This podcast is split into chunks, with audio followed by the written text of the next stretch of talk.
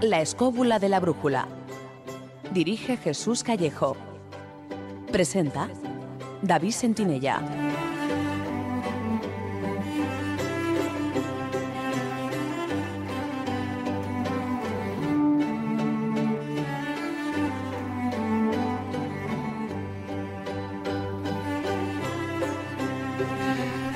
Buenas noches amigos, ¿qué tal estáis? Desde los estudios de Radio 4G os damos la bienvenida a una nueva edición de La Escóbula de la Brújula. Muchas gracias por acudir una semana más a nuestra cita. Y la verdad casi los que no acudimos somos nosotros, porque estamos recién llegados de Toledo con el tiempo justo. Y digo de Toledo porque desde hoy, bueno, hoy y mañana se está celebrando el primer congreso de la España Mágica en el Centro Cultural CCM, que está en la calle de Talavera, ahí en Toledo. Un congreso organizado por Anima Mundi, por el Museo de la España Mágica y también por la Escóbula de la Brújula. Así que ya sabéis, mañana, durante todo el día, estaremos el equipo del programa al completo ahí en el Congreso. Os esperamos.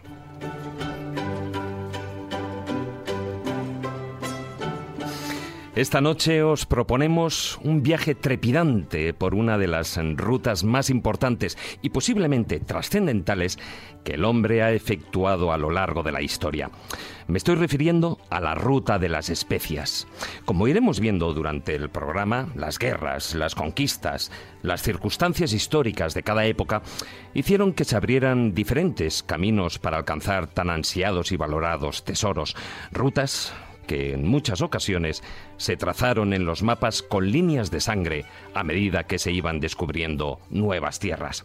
Hablaremos de aquellas primeras rutas por tierras, eh, por tierras realizadas por griegos y romanos, de las grandes caravanas de comerciantes musulmanes y venecianos y de la apertura de las grandes rutas comerciales oceánicas que transformaron la concepción de nuestro mundo en algo absolutamente diferente.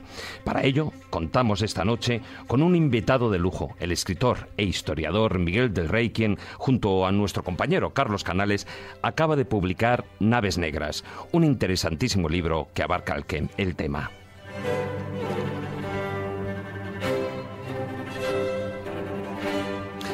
Pero también habrá mucho más. Vamos con el sumario. Empezaremos con el zurrón del caminante, donde recorreremos por tierras manchegas la llamada Ruta del Azafrán en España y algunos de los enigmas arqueológicos que hay en la zona. Luego en el filandón profundizaremos en el devenir de esos exploradores, navegantes, misioneros y guerreros que abrieron las rutas hacia Oriente en busca de las legendarias islas de las especias. Más tarde, circunnavegaremos con Fernando López del Oso y su laboratorio del imaginante para conocer la expedición Malaespina siglo XXI, que tuvo lugar entre los años 2010 y 2011. Una importante expedición científica española que, homenajeando a la que realizara Alejandro Malaespina en 1788, ha dado la vuelta al mundo investigando el estado de los océanos y su biodiversidad. Nuestro colaborador nos ilustrará sobre los sorprendentes resultados que están saliendo a la luz.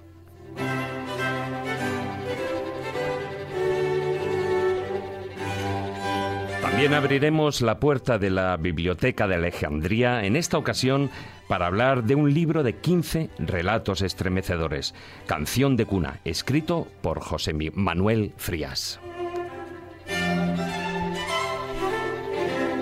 Y terminaremos el programa con las enseñanzas y moralejas de los cuentos de Callejo. Todo ello gracias a Álvaro Calero que nos acompañará a los mandos de la parte técnica.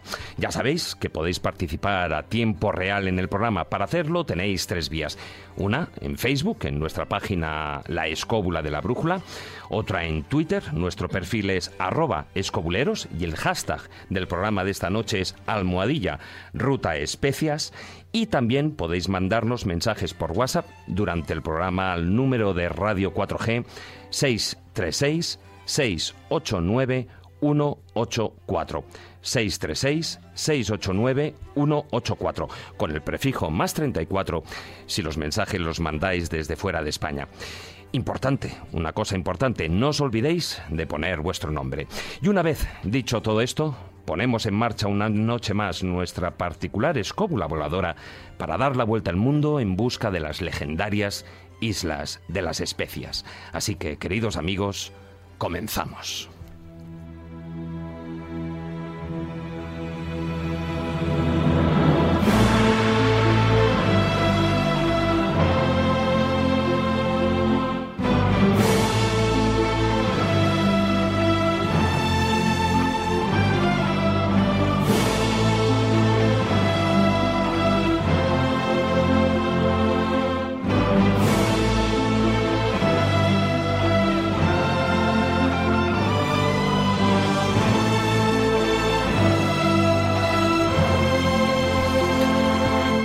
Importancia alimentaria, culinaria y medicinal de las especias tuvo un profundo arraigo ya en tiempos del gran imperio romano. Pero fue tras las cruzadas, a partir del siglo XI, que se estableció la conocida como Ruta de las Especias.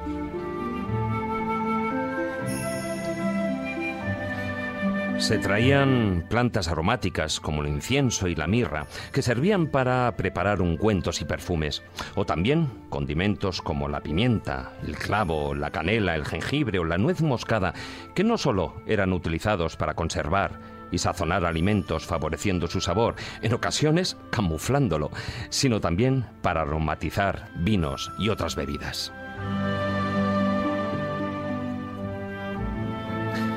La importancia de las especias trascendería al plano geoestratégico, convirtiéndose en una mercancía tan apreciada como el oro. De hecho, la pimienta negra, que llegaba a contarse grano a grano en los intercambios, llegó a servir de moneda o medio de pago aceptado en numerosas transacciones.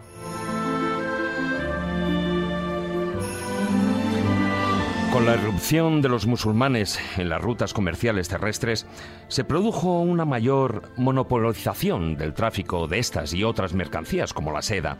Los precios subieron y su consumo fue cada vez más prohibitivo. Así fue como se empezaron a abrir las rutas marítimas hacia la costa meridional de Asia y se produjo uno de los periodos de mayor esplendor de la ruta entre los siglos XI y XV, dominado por los venecianos.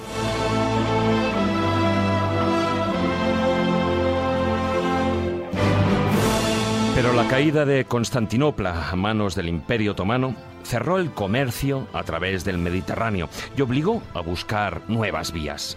Portugal, España y más tarde los holandeses exploraron los océanos, descubrieron nuevas tierras y tomaron el relevo del negocio. A continuación, Trataremos de analizar el tema desde todos los puntos de vista e iremos viendo que el periplo, aventuras, batallas y conquistas que vivieron navegantes, exploradores, misioneros y guerreros cubrió un fin mucho mayor que lo superaba. Y es que, como bien dice nuestro ilustre Francisco de Quevedo, poderoso caballero es don dinero.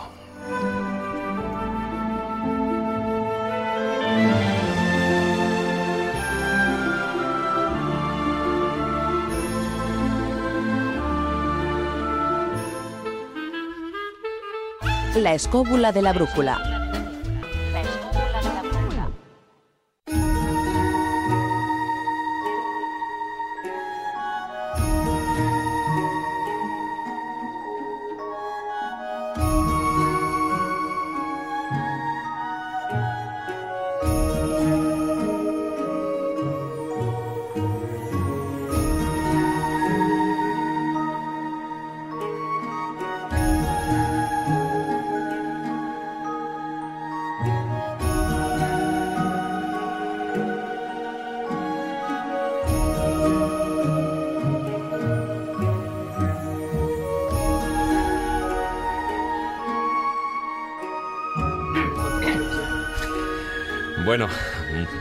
Buenas noches, Jesús Callejo. ¿Qué tal, David? Muy buenas. Bueno, te voy ahí carraspeando ya. Aquí, porque me toma una pimienta de estas que, pica, la condena.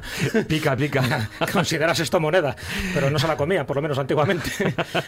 Ahora que he cambiado el tener pimienta, no tener pimienta. Lo que pasa es que era necesaria la pimienta porque, vamos, hemos venido, pero peladitos de tiempo. Como tiene que ser, ya sabes. Ahí estamos en varios sitios a la vez y recién inaugurado este Congreso de la España Mágica, que hacía referencia y mañana pues también se culminará con multitud de ponencias, de cuentacuentos, de conciertos, en fin, cantidad de cosas. Así que podemos hacer de todo, porque tenemos varias neuronas, algunas patinando, pero otras trabajando. y en este caso yo creo que fíjate qué tema, ¿no? Más apasionante, la ruta de las especias, mucha gente lo confunde también con la ruta de la seda, pero que en definitiva era un tráfico no solo de comercio, sino también de ideas, también de pensamiento, un poco como ocurría. de cultura. De cultura, como ocurría también con el Camino de Santiago. Por eso es muy importante. Ahora gente ciertos oyentes que dirán, bueno, todas las especias, ¿qué me puede aportar esto? ¿no? Bueno, pues es, que antes eran muy valoradas y de hecho solo estaba a la altura de unos pocos personajes de la nobleza. Por eso se comerciaba casi casi como si fuera una auténtica reliquia, como si fuera el oro y la plata. Luego con el tiempo es verdad que se fue popularizando y ya no le damos tanta importancia, pero claro, una especia que sirve para condimentar ciertos alimentos como aceite, como cosmético, perfumes, conservantes dentro de la medicina tradicional, si es que lo tiene todo. Por eso se le llamaba el oro de la India y por eso se buscaba las Indias orientales y por eso Colón, que ya sabes que engañó a todos, diciendo que iba buscando las especias por las Indias occidentales. Él sabía que iba buscando otra cosa, pero ese fue el argumento que tuvo que dar. Claro, por, lo que antes, ¿no? Poderoso... Caballeros de dinero, claro. Si él dice la verdad, que va en busca de un nuevo continente, no le hace ni caso, pero si él dice que va buscando especias, dice, oye, bueno, eso le la, la cosa ya cambia, ¿no? Hombre, que cambió. Muy buenas noches, maestro Juan Ignacio Cuesta. Muy buenas noches, bueno, David. Aquí, estamos hablando de las rutas eh, que hay por ahí, bueno, las rutas orientales, sobre todo de esa búsqueda de las especias, pero aquí en España también tenemos nuestra pequeña ruta. Sí, evidentemente, porque esto es una consecuencia, lógicamente, de esa ruta de las especias a la que estábamos haciendo referencia anteriormente. No olvidemos que no hemos conectado, hemos hecho la mención de los dos, pero no hemos conectado ambas. Y efectivamente es a través de Oriente Medio donde la ruta de las especias eh, alcanza Roma y desde Roma alcanza Santiago de Compostela. De tal manera que se produce una autopista de comunicación entre el extremo oriente y el extremo occidente que se conocía en el momento importantísima. Y efectivamente has dicho tú que circuló la cultura, circuló la cultura, la música, el dinero, las ideas, las ideologías, las intolerancias, las tolerancias, circularon todo tipo de cosas. Pero además no solamente circularon las propias especies como sí, sino también el auténtico oro o lo que diríamos el espionaje industrial de la época, que eran las semillas. Y esas semillas llegaron a España y entonces hicieron justo el efecto contrario. Especies que entonces solo se podían encontrar en lejares muy alejados en el Océano Índico empezaron a cultivarse en la propia España y resulta que terminaron siendo mucho más importantes y mucho más famosas que las que venían desde antaño, como por ejemplo el azafrán. Muy buenas noches, don Carlos Canales. Buenas noches. Bueno, hoy además es un, tema que te pilla no de cerca, sino de cerquísimo. muy cerca, muy cerca. Vamos, de hecho tienes hasta los ojos ya llorosos. de, la, emoción. bueno, de la emoción no Realmente lo creo, es de este pato que tengo aquí medio podrido, al que le estoy echando un poco de clavo, a ver si consigo... porque el cardamomo tiene la culpa. porque para eso también se utilizaban, evidentemente. Claro, o sea, no podemos ni imaginar siquiera hoy en día la importancia que tenían en los siglos XIV, XV y XVI las especias en el... Hablo solamente del tema alimentario, no me refiero al resto que encima tenían más. Era algo absolutamente esencial, tenía un valor gigantesco. Y respecto a lo que ha comentado Jesús, un, pequeño comentario complementario. La ruta de especies es una, ruta paralela a la de la seda, es una ruta sur.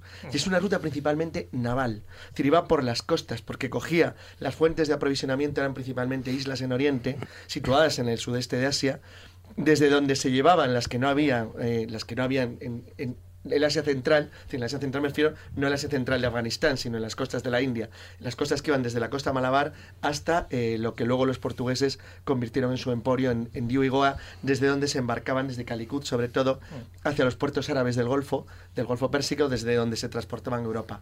Realmente el gran cambio de todo esto, como luego veremos, fue el que los portugueses doblaron la apertura. Eso ya contaremos las consecuencias que tuvo en el Tratado de Tordesillas, ¿no? que fue uno de, los de eso hablaremos, pero dejar que primero presente a nuestro invitado, como decía en el sumario, y tenemos de nuevo el enorme placer de contar en el estudio con Miguel del Rey. Muy buenas noches, bienvenido. Buenas noches, David.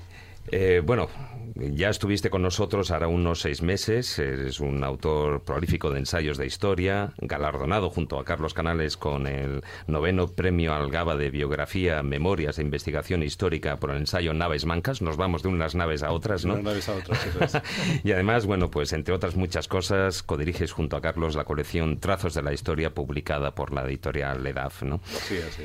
Eh, bueno, eh, a vosotros, eh, vosotros escribís libros de historia, pero este en particular, como otros, yo pienso que más que un libro de historia pura y dura, es un libro de aventuras. Sí, nosotros lo que intentamos siempre es escribir libros de historia divulgativa. Eh, aunque la historia sea dura, aunque la historia sea una historia más o menos complicada, pues siempre intentamos llegar a todo el mundo. En este caso es mucho más sencillo, por, por lo que tú dices, ¿no? porque es una historia más tipo aventura que, que pura historia eh, dura, como dices. Bueno, antes hemos estado mencionando, bueno, el valor de las especias eran sobre todo eh, requeridas por el tema, bueno, de la alimentación, ¿no? Pero ¿por qué llegaron a tener ese valor, tanto valor como para servir de moneda de cambio? Pues principalmente por lo que ha dicho Jesús antes, ¿no? Pues porque la gente estaba acostumbrada a comer siempre lo mismo, cereales, eh, carne y poco más y había que aderezarlo con algo. Entonces, qué mejor que aderezarlo con especias y qué mejor que traerlas de un sitio lejano que lo hace mucho más exótico. Bueno, a lo largo del filandón, que hoy será más largo de, lo que en los últimos programas viene siendo habitual, eh, ya iremos desglosando todos esos apuntes. Ahora, de momento, vamos a dar paso a la primera de nuestras secciones.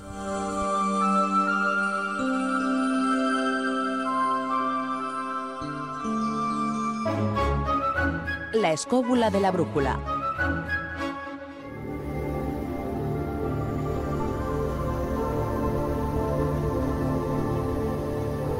El zurrón del caminante.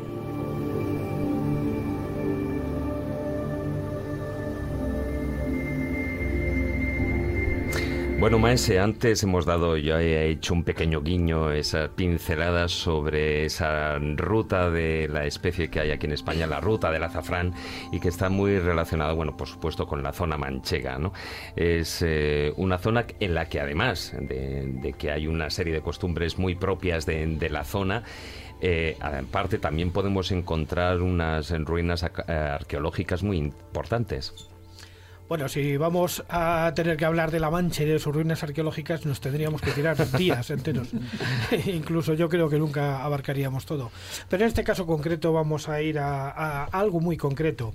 Y es que íbamos a hablar de la ruta de las especias y yo ya he adelantado que hablaríamos de la especia que aquí se hizo, digamos, imprescindible prácticamente para todos los que habitaban una zona muy concreta de España, que fue La Mancha, y es el azafrán. ¿Y por qué? Porque el azafrán, que era considerado sagrado en la India, era una planta sagrada, era muy difícil de conseguir. Incluso en la zona oriental era difícil que la gente te vendiera, o sea, era un tráfico clandestino, como hoy día se podría producir con algún tipo de drogas, bueno, algún tipo de sustancias de, este tipo. Sin embargo, eh, llegaron a trascender y como he contado antes, llegaron a, venir las semillas y los bulbos de, del azafrán, del crocus. Crocus hay varias especies, en concreto hay una que es que, claro, eh, el azafrán tiene todo su poder en la capacidad de coloración que tienen los, los estambres. Eh, fundamentalmente porque crean esa, ese tono rojizo sin el cual sería imposible de entender cosas como la paella o, otro tipo de guisos que tenemos actualmente, pero sobre todo por ese magnífico aroma. Y los árabes, evidentemente, bueno, los árabes, siempre estamos hablando de los árabes, eh, digamos que los musulmanes norteafricanos lo introdujeron a, a, través del califato de Córdoba en la zona de La Mancha y se fue difundiendo de una manera, de una manera importante, de tal manera que consiguió ser un cultivo que ocupaba cientos, cientos de miles de hectáreas en un momento dado, era tremendo. Luego ese cultivo ya se fue haciendo muchísimo más, más restringido con el tiempo hasta llegar al siglo XX donde ha quedado ya prácticamente reducido a muy pocas zonas, sobre todo a partir de la aparición de los colorantes alimentarios químicos, lo cual no deja de ser una desgracia porque donde esté un buen azafrán. Luego la costumbre de, tratar el azafrán, por ejemplo en La Mancha, vista por mí directamente en manos de, de personas de mi familia ya muy mayores, como mi suegra por ejemplo, era la de coger el azafrán, machacarlo dentro de un papel de estraza y colocarlo en el brasero, en el brasero encima de la olla que estaba caliente de tal manera que todos esos aceites esenciales, todo ese polinidal se iba distribuyendo y luego eso en una cantidad mínima eh, los guisos eh, produce toda esa explosión de color y sabor que ya hoy día todos conocemos. Porque la cantidad es muy pequeñita, hay que darse cuenta de que hace falta muchos kilos de azafrán para conseguir, de azafranes, para conseguir un poquito de sustancia. lo que es la hebra del azafrán eh, no es un producto barato, que digamos. No, no, no, lo es, es, bastante sigue caro. siendo caro, a pesar de que está muy comercializado, sigue siendo caro. Incluso quisiera hacer mención de que, aparte de que se convirtió ya en los últimos años en denominación de origen, hay algunas empresas que forman parte incluso de nuestra memoria, eh, digamos, emotiva. Mm. Esos calendarios y esas cajitas del Carmencita, donde vemos a una sevillana con su sombrero. eh, incluso sirvió de argumento para una zarzuela, ¿no? La rosa del azafrán. La rosa del azafrán, efectivamente, porque claro, la recogida del azafrán es que además no solamente... Es un ritual, ¿eh? Es un ritual auténtico, o sea, una, fiesta, que... Es una especie de filandón, donde hablan entre ellas. Que a pesar, a pesar de, lo que ha dicho Juan Ignacio, del, de que ha ido bajando la producción, somos el segundo productor del mundo, azafrán. ¿eh? Sí, claro. Eh, nosotros, digamos que nos hemos especializado un poquito en esto, mm. sobre todo en algunas zonas. Yo voy a hablar en concreto, he traído aquí dos lugares donde se cultiva el azafrán actualmente.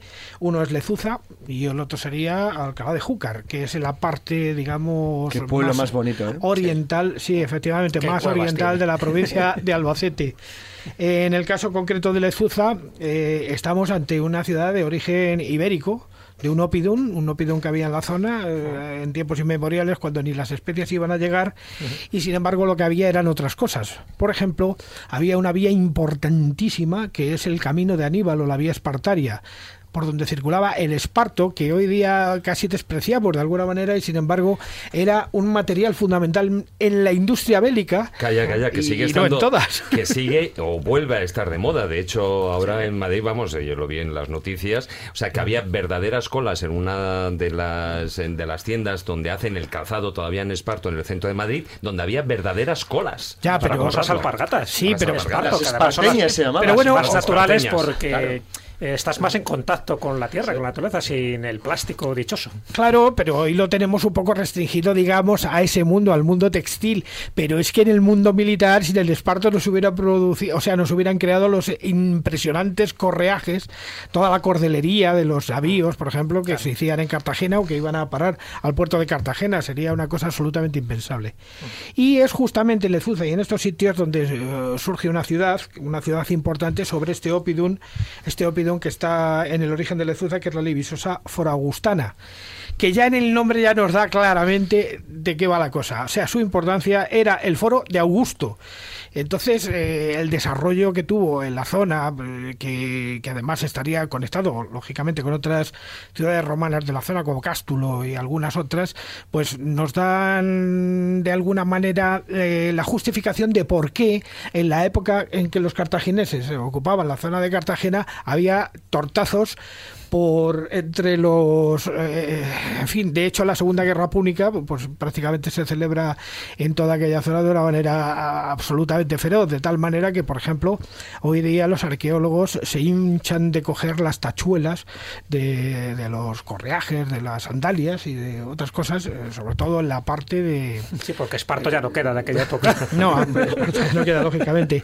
Pero también había una vía argentaria había una vía argentaria que también hacía que la plata, por ejemplo, de las minas de la zona de Linares, del actual Linares, llegaran hasta Cartagonova, hasta Cartagena, de Fundación Cartaginesa, y ocuparan toda esta región.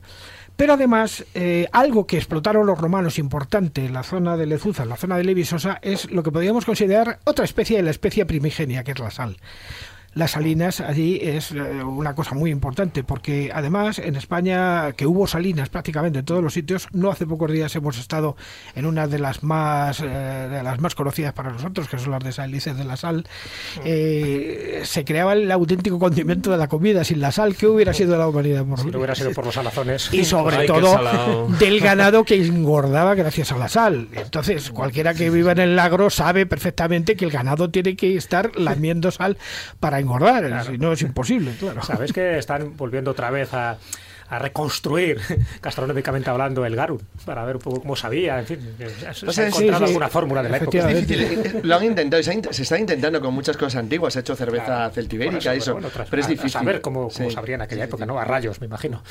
No, no, no, no creas, los romanos, los romanos eran unos tipos muy sofisticados y la gente del Mediterráneo de la época hacían cosas, se pasaban incluso, sobre todo si eran hiper ricos, esa cosa de albóndigas de lengua de colibrí y chorras así ese estilo. ¿Cómo, cosas- ya sabes que luego Pues sí, se, con- se Había con- que se- conseguir muchos Se consigue, se- no, no, claro, era una cosa. Imagínate lo que tenía que valer eso. Es decir, no, no, se conservan platos de emperadores romanos absolutamente delirantes. De cosas, de- bueno, que tenían que costar una auténtica fortuna. No, no, eran muy sofisticados comiendo los ricos. tú ya has leído además- los asteris, por ejemplo, los cuellos de jirafa confitados. Bueno, eso es otra Bueno, cosa. bueno, pero vamos, esas cosas eran incomibles. No me extraña que utilizaran las especias. No, al revés, no, no. es- en general, la, un poco de azafrán y ya lo la comida del Imperio Romano, de las, de las clases altas y elevadas, era sofisticadísima.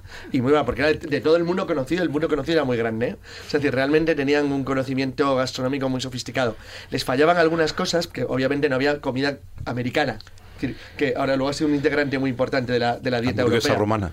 Claro, es decir, no, no, me refiero a americana en el sentido de la patata, el tomate. Pero, pero salvo eso, la verdad es que era una gente muy sofisticada. Bueno, aparte de nuestra visita por el Oriente Albaceteño, voy a explicar por qué traigo un sonido muy especial que, que esto.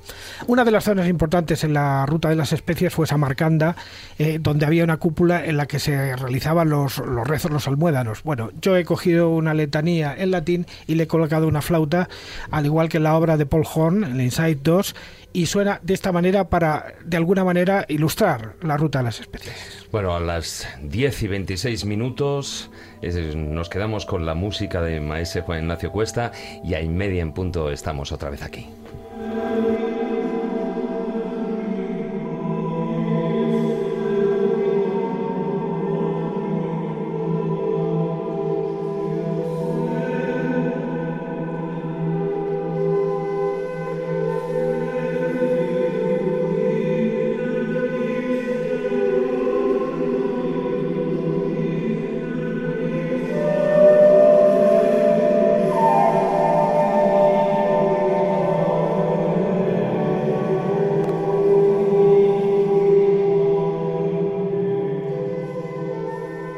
Escóbula de la brújula.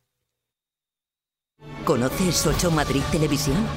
Grandes películas de todos los tiempos, de todos los géneros y sin pagar por ello. Porque es el primer canal de cine en abierto de la Comunidad de Madrid. Lo tienes que ver porque vas a recordar y descubrir películas inolvidables. 8 Madrid Televisión, tus películas. Sintonízanos. Entra en radio4g.com y descubre nuestras emisoras exclusivas en Internet. Radio Covers, donde jamás escucharás nada original.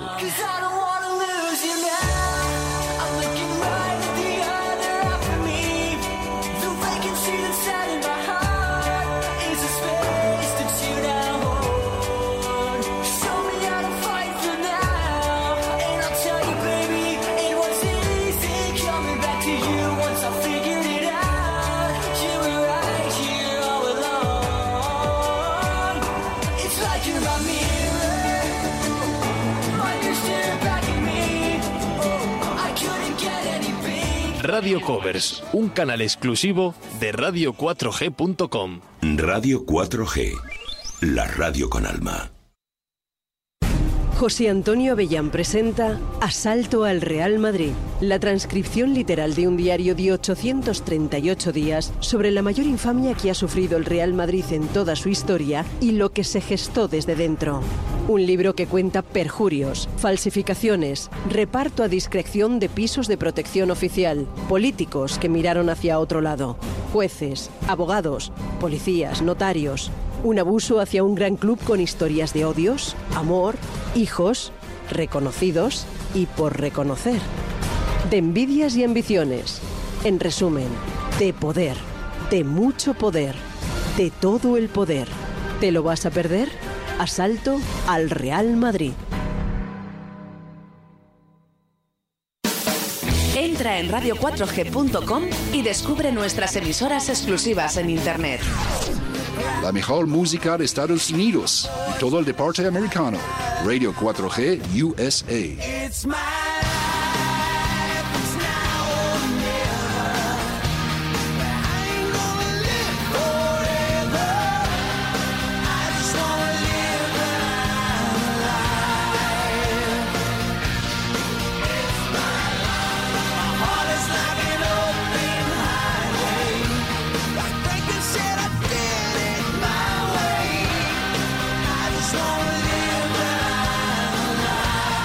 Radio 4G USA es un canal exclusivo de radio4g.com. Radio 4G, la radio con alma.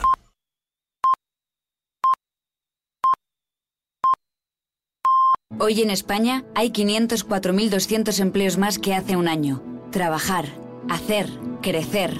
Solo es posible con tu voto. Partido Popular. Todos los destinos, las mejores propuestas y la actualidad del mundo del turismo llegan cada fin de semana a Radio 4G. En Ruta 4.0 con David Agüera, los sábados a las 2 de la tarde y los domingos a las 3, en Radio 4G. Las pensiones se han incrementado un 9% de media desde 2011. Trabajar, hacer, crecer. Solo es posible con tu voto. Partido Popular. La escóbula de la brújula Dirige Jesús Callejo. Presenta David Sentinella.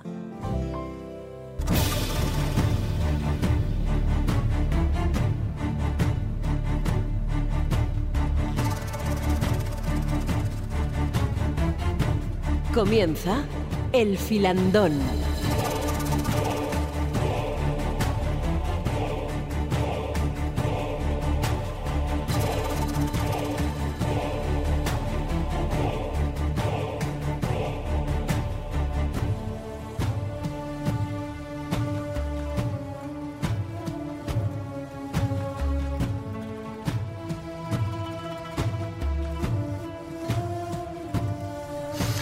Cuando son las 10 y 31 minutos de la noche empezamos este filandón y me gustaría empezar por esa ruta terrestre porque sí que hubo un punto de inflexión, ese punto de inflexión aquí lo estamos comentando fue en 1453 cuando se corta la digamos esa ruta terrestre de las especias al caer Constantinopla, pero antes durante siglos hubo todo un tráfico, toda una ruta, una ruta real también de las especies controlada también por eh, bueno musulmanes y venecianos y que duró durante, como decía, como durante muchos siglos. Bueno, y antes, antes de los venecianos ya estaban los egipcios, estaban los fenicios, estaban los romanos, evidentemente. a ver, eh, ya era muy apreciada las especias. las especias de la noche a la mañana la gente no se da cuenta de que es muy importante no solo como condimento alimenticio, sino también como conservante, sino también para la aplicación de perfumes, para medicina, etcétera, etcétera. Se dan cuenta de eso. Entonces, ¿quiénes son los primeros que se dan cuenta a nivel histórico? Bueno, siempre que se dicen los primeros hay que tener mucho cuidado porque siempre hay alguien anterior. Pero bueno, se habla de los egipcios, ¿no?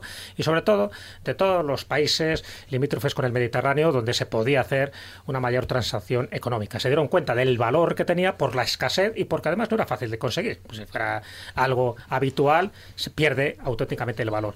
Son los egipcios los primeros que empiezan a, a traficar un poco con ellos, se dan cuenta de que el sésamo, la mostaza, el azafrán, pues son importantes para eso, incluso para embalsamar.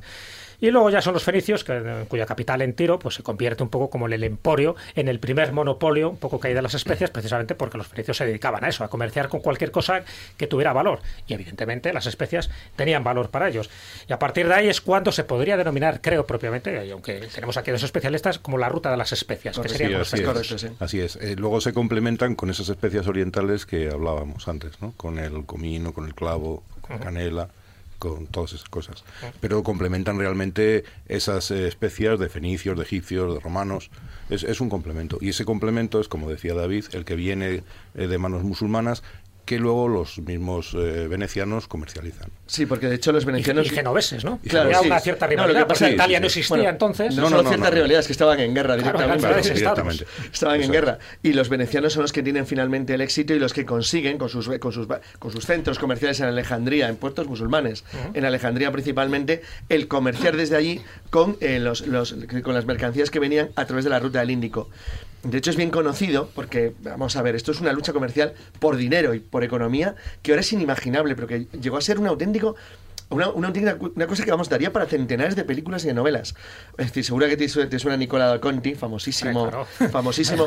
Muy relacionado también con Senge, con las Exacto, los con el descubrimiento de América. famosísimo de- agente veneciano en, en Calicut, chinos, en, claro. Calicut, en la India. El, el que da la crónica un poco de todo lo que llega. Y, y los bueno, y fíjate, por ejemplo, que se sabe perfectamente que el infante de Portugal paga Sí. una fortuna por obtener el mapa famoso ahora de Es Flamauro, verdad, es verdad. donde obtiene la información sobre las rutas, sobre las rutas de China, desde El- China el hasta la hermano de India. Enrique el Navegante. Exacto, y ese, ese, ese plano secreto llega al Ese- rey de Portugal. Ese es el problema, lo que, lo que acaba de decir Jesús. El problema es que los venecianos eh, no tenían esas, eh, esa posibilidad de navegar fuera del Mediterráneo. Claro, claro. Pero fíjate, Eh, la que tenía estratégicamente, Enrique el Navegante. pero fíjate estratégicamente lo que significa Por eso Portugal luego se convierte también en otro de los pero- monopolios. pero Jesús es que fijaros, fijaros lo que significa para una nación como Portugal que tenía apenas 800.000 habitantes y estaba tirada en un extremo del Sí, mundo. pero tenía sagres.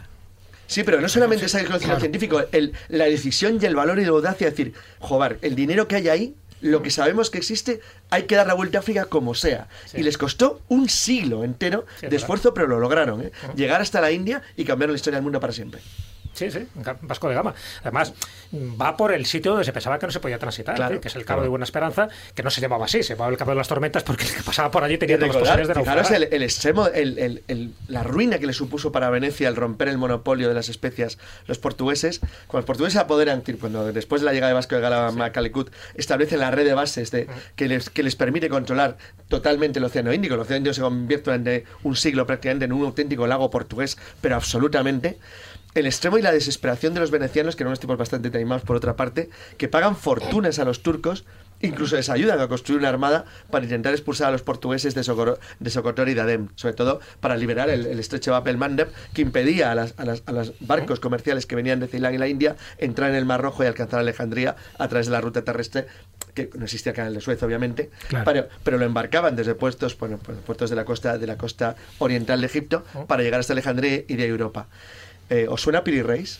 Claro, el mapa, Claro. el famoso mapa. Piri Reis, Piri Reis, con dinero veneciano, Ujú. lleva una armada para intentar echar a los turcos de, de, de la zona, principalmente del Golfo Pérsico. Le salió, le salió mal, recibió una paliza monumental y bueno, él, eh, aunque era muy anciano ya, bueno, tú sabes que lo, a un sultán turco el cortar la cabeza al que lo hacía mal era como la reina de Alicia, ¿eh? que le corte la cabeza. Entonces no se podía fallar. Pues Piri Reis es uno de los almirantes que dirige una flota contra los portugueses en el Mar Rojo. Y de los que pierde la cabeza. Y de los que la cabeza. Menos mal que hizo el mapa antes.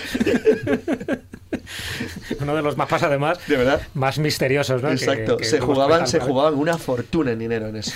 Bueno, lo que pasa es que el Piri Reis ha perdido un poquito de ha perdido un poquito de importancia en el mundo del misterio cuando se ha empezado, digamos, a explicar alguna cosa. Por ejemplo, a mí me, me parece muy curioso el tema de los orangutanes, esos bichos rojos, esos monstruos rojos que aparecían por ahí, que parecía que eran animales eh, en llamas y que realmente se están refiriendo a orangutanes de pelo rojo, o sea, que no sé exactamente si están en Borneo o dónde están, Sí, sí, están pero que los había reflejado, claro. Bueno, una cosa.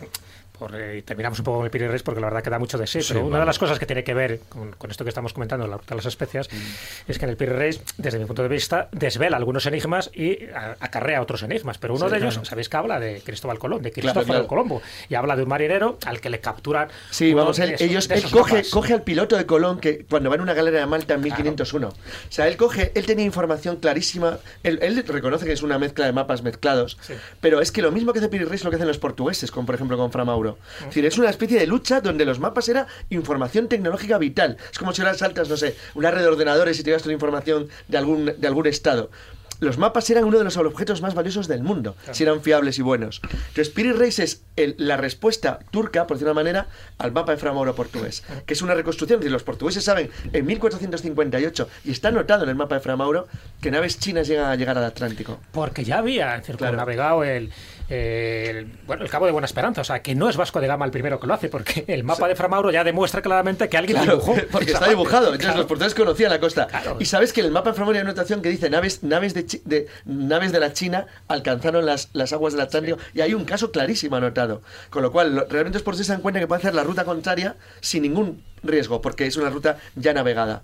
Eh, claro, lo que añaden es algo que nadie tiene. Es que la, flota, la flota de Vasco de Gama se convierte en el amo absoluto del, del Índico. Bueno, antes de, de entrar en ese tema, eh, y hemos estado hablando de- del tema del viaje de Colón, se ha especulado mucho sobre si Colón sabía o no eh, de la existencia de lo que hoy es el continente americano. Pero lo que, en lo que sí que parece que erró fue en, sobre el cálculo que hizo del tamaño de la Tierra. Bueno, vamos a ver, ¿quién? ¿Colón? Colón. Sí, claramente, porque Colón, Colón confiaba en las mediciones de Toscanelli. Vamos, hay reconstrucciones muy buenas, muy buenas. Cualquiera que lo mire en internet lo puede sacar de los ma- del probable mapa que llevaba Colón.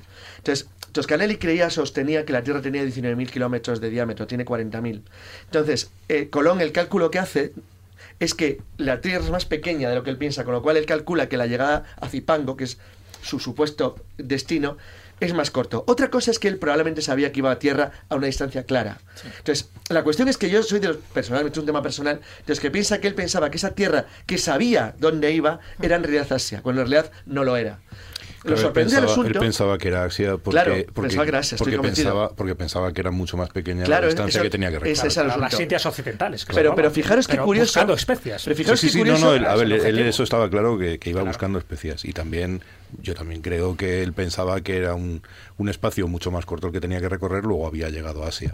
Pero fijaos qué cosa más curiosa, que, que sin embargo, al rechazar los cálculos de la tocha desde Cirene, que eran conocidos, estaba rechazando en realidad, claro, un tipo muy antiguo que había escrito eh, sus cálculos, que ha hecho sus cálculos 2.300 años antes de Cristo, se hace, o sea, hace una barbaridad de tiempo antes de Colón, y sin embargo es el que tiene razón. Los griegos sabían perfectamente que la Tierra tenía 40.000 kilómetros, y en realidad el cálculo erróneo es lo que le permite a Colón darse cuenta de que España, y esto es un tema que luego tocaremos porque es fundamental para, para entender el problema de las rutas de especias, es que como las especias eran carísimas, una vez que España llega a América, se da cuenta de que no ha llegado a Asia y que por lo tanto el, el mundo de las especias sigue muy lejos. Eh, luego está en otro sitio. Pero Claro. encuentran otras especies Pero, en no, no, no, América. pero fijaros qué interesante. El- lo, lo interesante es que siguen buscando las especias. Claro, siguen buscando la ruta Claro, para, para y todo poder cambia llegar. cuando un tipo que es Vasco Núñez de Balboa descubre la Mar del Sur. Claro. Porque el cálculo que cuando las, noticias del descubrimiento de, de Núñez de Balboa del Mar del Sur llegan a la corte española y a la Casa de Contratación en Sevilla, todo el equipo de cosmógrafos, especialistas náuticos, especialistas en cartografía, toda esta gente que eran científicos auténticos que están en torno a la corte española dicen, ostras, ¿y si continuáramos hacia el sur el viaje a Américo Vespucho a ver si el continente americano da la vuelta en algún punto? Entonces, durante unos años lo empiezan a pensar y empiezan a hacer cálculos de cómo hacerlo. Hacen varias expediciones de prueba, cada vez más al sur, hasta que un portugués que se ha enfadado y se ha cabreado con, los, con la corte suya, se presenta en Castilla y dice, me llamo Fernando Magallanes y tengo la solución. Claro. Y tengo la solución. Y cuando le dice, ¿y cuál es la solución? Dice, hay un paso al sur de la zona que exploró Américo Vespucci. Y él sabía que había un paso. Y él ahí. sabía que había un paso. Esa es la importancia de la jugada que sabía que hizo Con bandera castellana porque los portugueses Claro. la aburren literalmente. Lo Sí, mismo sí. que le hicieron a Colón. O sea, Sí, dice, bueno, claro. con los castellanos que parece que Entonces, son más abiertos. financia el- la corona española financia una expedición comercial que por cierto dio beneficios Sí. por dos razones primero porque aunque se perdieron todos los barcos menos uno la victoria y a pesar de que murieron prácticamente todos menos 18 bueno luego otros cuan- llegaron por otras vías consiguieron llegar unos 30 y algo dio un beneficio enorme porque la nave de, de Sebastián Elcano llegó cargada de especias. Y dio un beneficio redondo, porque atención, que no se olvide, este era un tema comercial, era pasta. Exactamente. Eh, antes de, continuar y de ir ya con una línea, digamos, ya en el siglo die, finales 16 y 17 Em, en, en 1494, España, bueno, ahí estaríamos hablando del Reino de Castilla, básicamente, ¿no? Y Portugal firman el Tratado de Tordesillas, donde ahí se establece un reparto de las zonas de navegación y conquista. Un, reparto del mundo. El resto no contenía. Era un paisaje, el resto sí, no. Lo que era desde el Océano Atlántico a, bueno, y del fin del mundo, ¿no? Con la Eso- idea principal era la de evitar intereses, eh, Enf- los conflictos, ¿no? Los conflictos. Fíjate curioso que jurídicamente, Pero- jurídicamente, y Jesús y yo, estos somos los dos de derecho, eh, esto establece dos cuestiones importantísimas. La primera, que España y Portugal se pueden repartir el mundo. Punto uno. Y dos, les da derecho sobre el resto del mundo sin que el resto tenga nada que decir. Y segundo tema, que el Papa puede hacer de árbitro. O sea, la verdad es que eurocentrismo total. Pero un Papa Sí. español. Y- y además, pero, pero aún así, perdón un momento, Maese, eh, esa línea que, que marcaron no quedó clara. Eh, sobre todo la división de, Claro, de porque Asia el mundo es redondo, No con lo quedó cual- clara porque las Islas de las Especias tocaban el bando castellano. Y a los portugueses una no sí, una una sí, Las una no. Molucas sí, las Molucas sí. Y entonces No, Castilla formas, se da cuenta y va por ello. Tampoco sabían medirlo bien. Sí, exacto. O sea, sí, no- sí, al no saberlo medirlo bien, pues GPS. era, era un poquito a bulto. De todas maneras, antes de que os metáis a analizar el Tratado de Tordesillas, quiero recordar, que eso lo sabe poca gente, que hubo dos bulas anteriores, antes de que se descubriera América, que son las dos intercaetera Sí. de Alejandro VI, donde ya se atisba, apuntando, se va ya se van, apunt- ya van, ya van apuntándose a ese reparto. Porque O sea, se que ya se sabía. sospechaba. Hombre, claro que Ya, se sabía, por supuesto. Sabían que era cuestión de tiempo. Hay un momento clave ahí, además David lo mencionó al principio, que es la toma de Constantinopla. A partir de ahí, cuando ya hay un dominio turco Eso del es. Mediterráneo, hay que buscar otras vías. Y Claro. entonces, eso aviva la E- imaginación. Ese es el problema principal. Y hay una la, cosa- toma de Constantinopla es el Entonces los portugueses dicen, pues ya está, vamos Fijaros, a bordear África pero- pero para ves- llegar. ves- Y los españoles dicen, vamos a- al Atlántico. Hacia el otro Pero, lado. A ver pero- qué pasa. pero fijaros qué curioso. Hay, un, hay una- un empeño portugués obsesivo en empujar la línea de Tordesillas hacia el oeste. Hombre, lógico. Y lo hay porque probablemente, casi con seguridad, que alguna de las naves, bueno, los portugueses para volver a Europa habían descubierto, cuando hacían las expediciones a África, habían descubierto lo que ellos llamaron las voltas, que es uno de los elementos más importantes de la historia de la navegación. Es que como pillaban vientos contrarios siempre que soplaban, que navegaban al sur del, del trópico de Cáncer. El Cabo Bojador. Claro, ellos descubren que si dan, se adentran en el Atlántico, vuelven y los, vuelvo- los vientos le empujaban a Europa. Casi con seguridad que alguna de las naves portuguesas que volvía de África había avistado tierra hacia el oeste. Esa tierra era Brasil. Con lo cual, claro, Portugal, que en sus informes secretos debía conocer que había tierra en el sur, al sur del centro de África, se empeña en mover la línea para tocar tierra en América.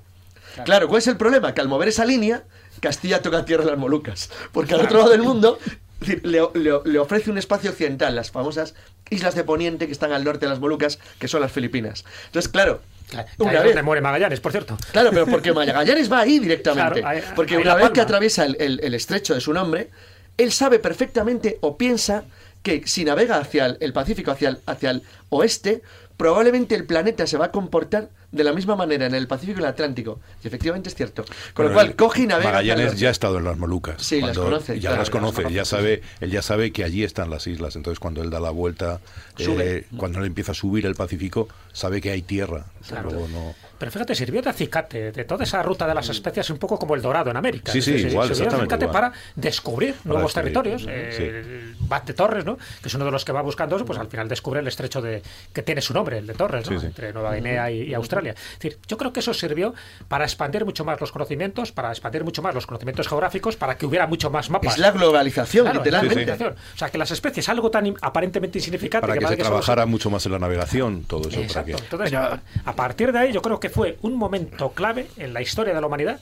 Sin que fuera consciente de la historia de la humanidad Sí, de lo que sí, estaba pasando, sí, porque duda. sabía lo que estaba pasando. Claro. Pero las consecuencias que tuvo como un castillo de naipes aquello. De hecho, hay, hay, hay notas muy interesantes, por ejemplo, los dos creo que citamos una del- Hay cosas curiosísimas de, de navegantes, periodistas musulmanes, que se dan cuenta, sobre todo en Turquía, en la corte del sultán, se dan cuenta que los portugueses han flanqueado, joder, que se les han colocado al otro lado y que han perdido el control del, del mundo. O sea, hay un momento en los turcos se dan cuenta que, les hagan, que los cristianos han dado la vuelta. Pero el- esa rivalidad extrañísima entre portugueses y españoles cuando he dicho que, que la, que la nao Victoria y sus 18 tripulantes financió la expedición entera, es como decirte que un objeto que tú encuentres en Júpiter financiaría una expedición a Júpiter entero. O sea, fijaros lo que valía el clavo y la nuez moscada, es decir, o la pimienta que traían las naves desde Oriente. De todas maneras, también esto mm, había ya un, digamos, una, una, digamos, una melé de ideas que venían de la obra de algunos que habían por tierra, llegado a ciertos lugares, adelantando todo lo que podía haber por allí. No olvidemos, por- creo que por justicia, al madrileño Clavijo, o por ejemplo a Pedro Tafur, el aragonés, que ya habían puesto relatos en la boca de la gente. tú Claro, delante, que es el primero que llega a China. Sí, sí, sí, el- sí, el problema- Antes de que llegara Marco Polo. El problema no es que no se conozca, el problema es que no pueden traerlo porque los turcos han cortado las rutas. Entonces, es lo que decía Jesús antes, necesitan traerlo de alguna forma y empiezan a fomentar la navegación.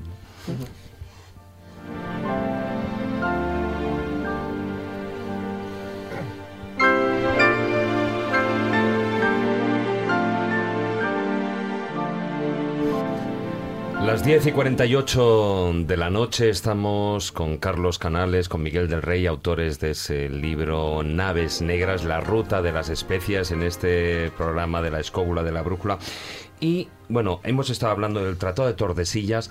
Hay otro tratado que se celebra pues unos, mm, unos 30, 35 años después, que es el Tratado de Zaragoza. Un tratado donde en principio... Cosmografía pura, ese es un Exactamente. En principio lo que se intenta, me imagino, evitar es ese error de esa línea que queda por el otro lado y delimitar un poquitín exactamente las zonas de influencia tanto portuguesa como española en Asia. Es muy sencillo. El rey Carlos, una vez que llega la expedición de Jofre de Loaiza, que es la segunda, una vez que Magallanes ha tenido éxito, no Magallanes, aunque él muere en Mactán combatiendo con, tribus filipinas porque se implica una guerra civil, cuando llegan los informes del Cano, eh, eh, Castilla sabe perfectamente que tiene una ruta viable.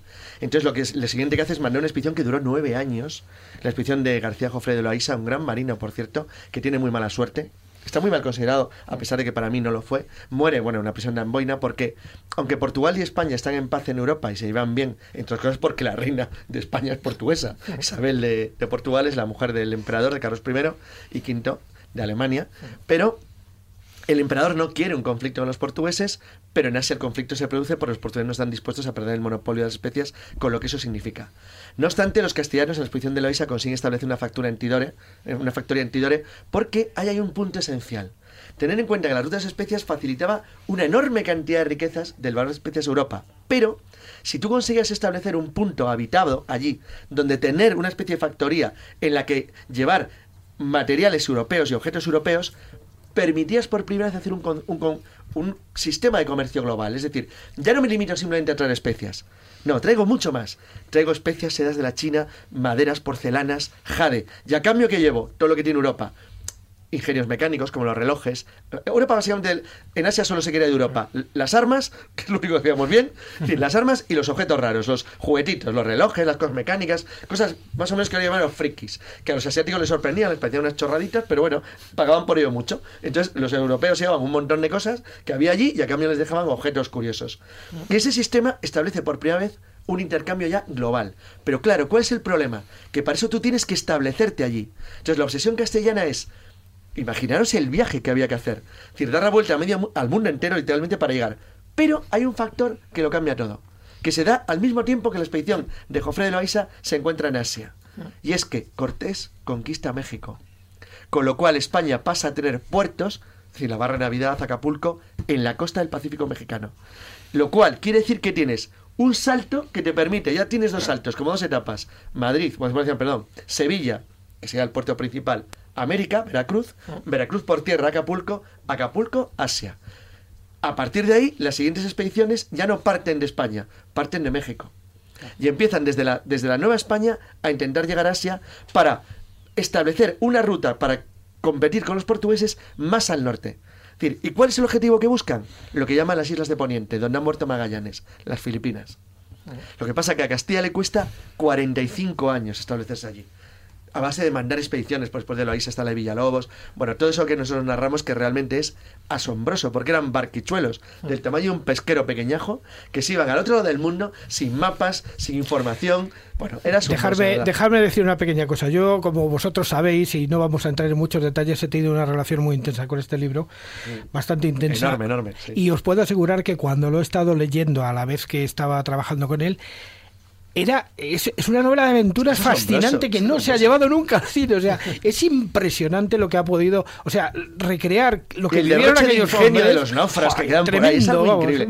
Tipos aislados en una isla en medio del Pacífico hace 500 años que se que se fabricaban su propio barco. Pero, pero vamos, dice, bueno, si no tenían nada, se lo hacían, no importa. Españoles atizándose con los samuráis y los samuráis absolutamente asustados por aquellos energúmenos que no se sabían. Pero eso, fíjate, es un mundo hasta más organizado, pero al principio en las primeras expediciones hay unas historias de naufragios que te quedas y dices, pero no, pero es que es como si, no sé, como si a ti se te estrella una nave en Marte y dices, ¿y te quites para arreglarla? Un destornillador y no sé, y un corta, un corta uñas y te las arreglas. O sea, vamos, aquí ver un pringao, literalmente con decir, pero unos tíos con un ingenio y una capacidad de improvisación, es decir, daba igual que naufragar en medio del Pacífico, se tardaban tres años en hacerse un barco, se lo hacían, y acababan en México, acababan llegando. Es decir, increíble, realmente. Bueno, una de las preguntas que yo me imagino que muchos oyentes se estarán haciendo es, eh, bueno, a ver, se hacían todas este, estas rutas de las especias, sobre todo, bueno, eh, podemos entender que hasta, hasta la toma de Constantinopla, pues igual no había la tecnología o no había los medios, pero luego ya con la conquista de América sí que se obtiene otra tierra, con otra, eh, digamos, con otras condiciones medioambientales absolutamente diferentes y aún así se decide cruzar el Pacífico y buscar las islas en, dirección donde están las especies. Sí, porque había, había productos que solamente se producen, solamente estaban en Asia. Solo estaban en Asia, pero la pregunta que yo me imagino que mucha gente se planteará es, bueno, ¿y por qué cuando los primeros barcos acuden allí no prueban plantarlas en lo que es en, lo acaban América. haciendo pero eso es un tema que se tarda en hacer. Se tarda, se, se, tarda en hacer por una sencilla razón porque también descubren otra cosa muy interesante que ahora se olvida. Es decir América se convierte en algo fundamental para Europa en el siglo XVII y XVIII pero hasta entonces era un lugar donde realmente, salvo la plata y el oro, o sea, salvo los metales preciosos, no había nada interesante. Porque realmente las cosas tan que luego fueron fundamentales en Europa, como la patata, tardan mucho en llegar. Sin embargo, en Asia descubren otra cosa, españoles y portugueses. Que eso es lo interesante, que es el complemento de la ruta de las especias. Es que hay reinos riquísimos y poblados. Está China, está Japón, está Camboya, está lo que es Tailandia. Es decir, hay reinos ricos donde hay otras cosas, aparte de especias. Y dices, ostras, ya que estamos allí, aparte de llevarnos la, pimienta, la nuez moscada o el clavo, ¿por qué no hacemos algo más? Que es comerciar con esta gente. Porque hay un dato sí, en principio se busca allí también, se busca plata y oro, como se ha buscado en América, pero no, no la encuentran. Entonces es lo que dice Carlos. A partir de ahí dice, bueno, pues vamos a comerciar. Hay otra forma también de conseguir riqueza, el comercio. Y una cosa también importante, que también se olvida a veces, la mayor parte de la población de la humanidad, ahora y entonces, vivía en Asia, en esa zona. Claro. Antes de que sigáis, aclarar un concepto. ¿Por qué las llamaron naves negras? Que es muy bonito. Kurofune. Pues porque, porque eran negras. Realmente eran, eran barcos de madera oscura. Entonces lo veían. A la vista de los japoneses, claro. Sí, sí. No, no, no, no. Y, a la vista de todos. También, sí, sí, son, son de madera oscura. La palabra, la palabra se ha hecho famosa por Japón, pero todos se llaman igual. Pero, sí, sí, pero, pero son barcos de madera oscura. Los, ves ahora, vas al País Vasco y los ves allí en Fuenterrabía, tienes uno que han hecho. Son de madera oscura. Un dato, antes de que nos metamos ya en el Pacífico, que la verdad que es interesantísimo cómo se busca también esa ruta, ¿no? A partir del descubrimiento de ese mar del sur, ¿no? Eh, si las especias produjeron una revolución culinaria, a la hora de, condimentar los alimentos, cuando se descubre América también hay una, toda una revolución gastronómica. porque, aparte de que se descubren especias nuevas como la pimienta de Jamaica, por ejemplo, o la vainilla. La vainilla y el chocolate. Para los postres, porque además hasta ese momento no se utilizaba para los postres y luego se da una pero, variante. Pero fíjate, Jesús, qué, qué, curioso, que la vainilla y el chocolate entran rápidamente y sin embargo, cosas tan increíbles como la patata y el tomate tardan más. Claro, o el chocolate. Bueno, em, son las 10 y 56, naves negras, la ruta de las especies, escrito por Carlos Canales y Miguel del Rey. Y Carlos, tú antes me comentabas, bueno, pues vamos a, sortear un libro entre los oyentes que nos escriban un WhatsApp contestando a una pregunta. Que sea difícil. Bueno, sí, venga. Hay que hacer una pregunta rápida. Miguel Carlos, una preguntita así. Venga, buscamos una rápida. Eh, un libro para el primero, el primero que sea capaz de decirnos quién hizo el primer tornaviaje. El primer tornaviaje. se llamaba así. Bueno, pues el número de teléfono es el 636-689-184. Ahí os dejamos.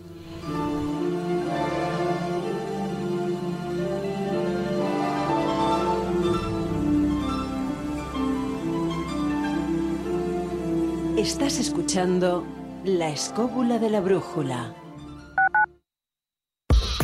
Ven, síguenos en tu trabajo. Radio 4G tiene una radio para acompañarte mientras trabajas. Tenemos cobertura total. Estamos en Internet.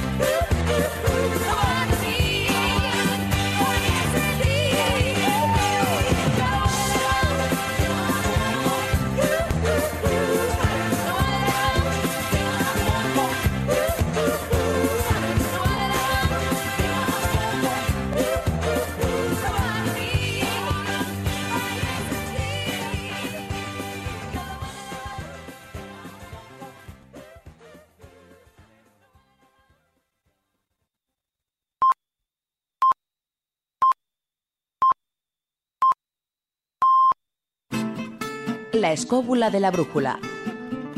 La escóbula de la brújula.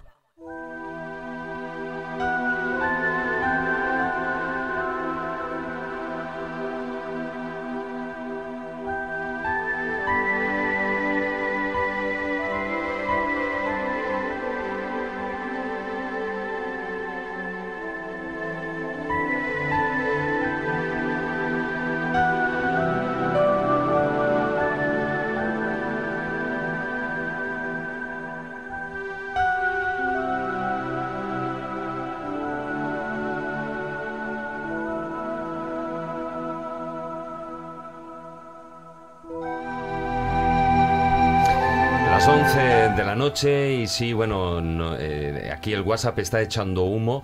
Sí, ya decimos, eh, bueno, lo han acertado, no es Alonso de Arellano. No es Alonso de Arellano, lo que sí que es Andrés de Urdaneta. Y eh, lo que, bueno, la primera persona que nos la envía, bueno, la verdad es que ninguno nos estáis poniendo el nombre, menos mal que nos aparece el número de teléfono, porque si no, no podríamos, eh, no podríamos hacer otra cosa, ¿no?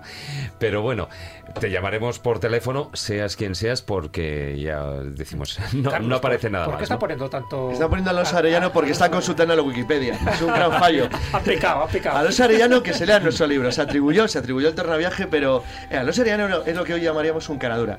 Era un tío con un morro infinito y entonces, bueno, es, es una historia... Bueno, eso sí queda por una película. Por cierto, era un gran navegante. ¿eh? Alonso Arellano y su grupo hacen una navegación espectacular, pero, pero realmente le desmontó Urdaneta todo su montaje, nada más llegar a, a- a conseguir hablar con alguien ya serio, porque él se lo llegó a atribuir ante la corte y bueno... Hombre, se, se lo atribuyó antes, de, y- antes de que llegase Urdaneta. Sí, es una, Claro. historia, es una historia curiosísima. Pero curiosísima de verdad, ¿eh? Sobre todo porque pena. pensaba que Urdaneta no iba a regresar Exacto, nunca. pensó que moriría por el camino y que se lo voy a aprovechar. Eh, Habrá que regalar un segundo libro, Miguel. Sí, pensando un una, segundo pero que sea sí. difícil, que formularemos de un rato. Bueno, una, una de las curiosidades, eh, porque aquí en la escóbula nos encantan esas curiosidades, es que, que aparece en el libro, bueno, a Felipe II se le plantea invadir China.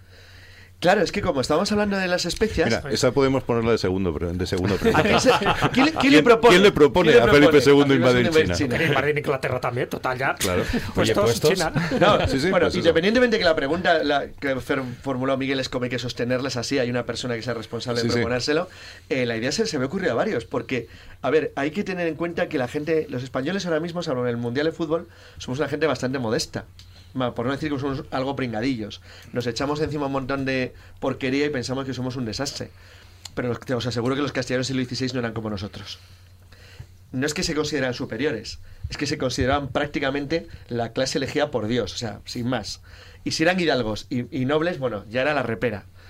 Pues uno de estos señores le, no, es, no es que, bueno, que es el primero que le propone a, a Felipe II invadir China, lo hace porque está absolutamente convencido de que los chinos son una gente tan decadente y tal basura que es perfectamente factible, hombre, no tanto como, como ocupar China entera, pero sí el controlar los puestos costeros, especialmente Eso la es. provincia de Fujian, Eso es la idea. La idea es controlar la costa, nunca, establecer- nunca entrar hasta Pekín. No pensemos que era, que era invadir China Que entera. y ¿no? establecer Claro. derechos aduaneros, que era el negocio es. que hacía todo el mundo. Es decir, controlar la costa para así obtener dinero. Y todo esto deriva de que se dan cuenta que las especias dan mucho dinero en Europa, pero que hay mucho más. Que allí hay eso, hay sedas, maderas preciosas, hay jade, hay todo tipo de riquezas y hay un montón de población. Y que por lo tanto, el con el desprecio que se tenía hacia los chinos, pues que era perfectamente factible hacerlo. Hay que tener en cuenta que unos años antes de la presentación del plan al, rey, un gran, bueno, un gran, gran señor de la guerra china, para los castellanos piratas, para los chinos un héroe, que es Limaón, había atacado Manila. Había atacado Manila con auxilio japonés a través de un, de un hueco, un pirata japonés llamado Shoko. Entonces, realmente, el intento de asalto de Manila, que casi tiene éxito, pone a los castellanos que habían conseguido construir una ciudad, la única ciudad realmente a- auténticamente europea que había en Asia y que hubo durante generaciones, que fue Manila Intramuros. Digo Intramuros porque los castellanos, los castilas, vivían en Intramuros, a los asiáticos les echaba fuera. Entonces, realmente, el, el- después del éxito sobre, sobre Limaón, los castellanos tienen la, la idea de que pueden conseguir prácticamente cualquier cosa en Asia, que son poderosos que invencibles. Entonces, en el intervalo que hay, que, hay entre el, ataque de Limaón de 1574 y los primeros combates con los japoneses en el norte de lo que es Nueva Segovia, es decir, en, el- en Luzón, en, en Cagayán, hay un intervalo en el cual el gobernador toma la decisión de no solamente atacar China, sino en eliminar cualquier obstáculo que, se- que le impida hacer lo que él quiere, que es tener el control absoluto del comercio, hacer una especie de monopolio. Es decir, ellos no pueden, los casinos son muy pocos y no pueden impedir comerciar. Lo que quieren es cobrar por ese, ese poder que ejercen sobre el mar. O sea, una especie como impuesto revolucionario que tú Sí, marcas es el aduanas, ¿no? Buscar aduanas. Eso buscar es, tú aduanas. estableces puntos donde el comercio, es decir, las- lo, lo que llegue allí tenga que pasar por tu control y pagar dinero. De manera que lo que estás haciendo es obtener unos ingresos enormes de todo el tráfico comercial del sudeste asiático. ¿Qué exige eso? Eso exige fuerza y controlar fuertes oposiciones en todas las islas o puntos esenciales del tráfico naval de la zona. Eso es al mismo tiempo que, como decíamos antes, llenabas un barco que mandabas a Nueva España y desde Nueva España, por ruta terrestre y luego por ruta atlántica, llegaba a la península, que era el famoso galeón de Manila, ¿no?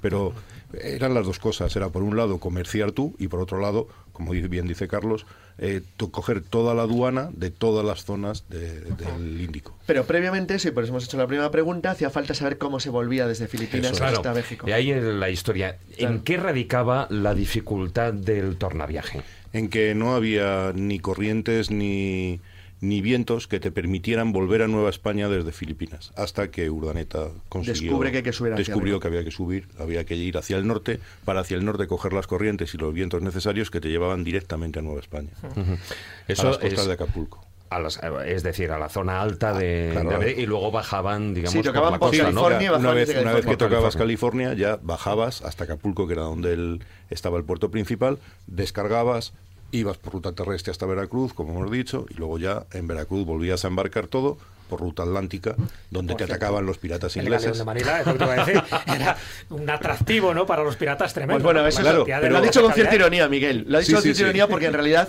Es que- en, es que en 300 solamente- años lo tomaron dos veces. Dos veces, dos veces. Es que Hombre, se porque era lo más parece... protegido que había. Pero No, hecho, No, no, era el no, barco no, solo. no, era, era un barco, era un barco no podía. que iba... no podía. riquezas. Pero sí había toda una leyenda del tesoro, ¿no? De Sí, este galeón de el Manila. tesoro, el dice que tesoro en el galeón de Manila había. Lo que pasa es que se suponía que los ingleses eh, iban por el Pacífico como ellos querían, porque Drake había dado ya la vuelta al cabo y al cabo de Hornos y, y que podrían navegar como estaban en el Atlántico. Y no es verdad, o sea, solamente atacaron dos veces, una Drake, otra Anson y, y nada más. Y se acabó. Y en el Nada más, Atlántico, en tres siglos. las flotas de Indias creo que le cayeron dos veces. o Dos veces, también, dos pues o tres veces, Nada, ¿no? nunca, nada, nada. Es una leyenda. Por cierto, no atacaban en el Caribe como en las películas. Hasta el siglo XVII no había ningún inglés o francés del Caribe. Atacaban en el Cabo San Vicente. Claro. A ver si había un barquillo rezagado o así tenían suerte. O sea, atacaban en Europa. Si ellos no navegaban al Atlántico. El Atlántico era hispano-portugués. Ahí no pasaba No, no, en, nada. el, en el Caribe, como ves en las películas de Hollywood, que llegaban allí los piratas, eh, lo tomaban, estaban varias semanas. No, porque llegaba la flota española rápidamente. La realidad era más triste, ¿no?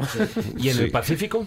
En el Pacífico. Peor todavía, un siglo en, el, en el Pacífico nada. Nada. En el Pacífico tenían que atacar rápidamente y huir muchísimo más rápidamente. Bueno, hasta que llegaron los holandeses. Pero tardaron muchísimo. Sí, no, mucho, pero- mucho, mucho. pero Estamos hablando del siglo XVII. Sí, bueno, pero realmente cuando Felipe II intenta invadir China, en fin, no lo consigue por... Bueno, no, no. Felipe II formalmente y oficialmente dijo que no, que era una No, no, no, no, él dijo que no. dijo Luego que intenta lo de Inglaterra, y me refiero que con el desastre de la Armada Invencible de 1588, ahí es cuando empieza a resurgir realmente esta compañía holandesa de las Indias Orientales. O sea, gracias al desastre que ocurrió en España. Creo que eso fue también el de la Bueno, gracias, para que los gracias al desastre y gracias a que en ese momento todo lo que habían inventado portugueses y españoles empezaron a inventarlo los holandeses. O sea, Claro, las, las técnicas de navegación, las técnicas de navegación más modernas empezaron a aplicarlas ellos, ¿no?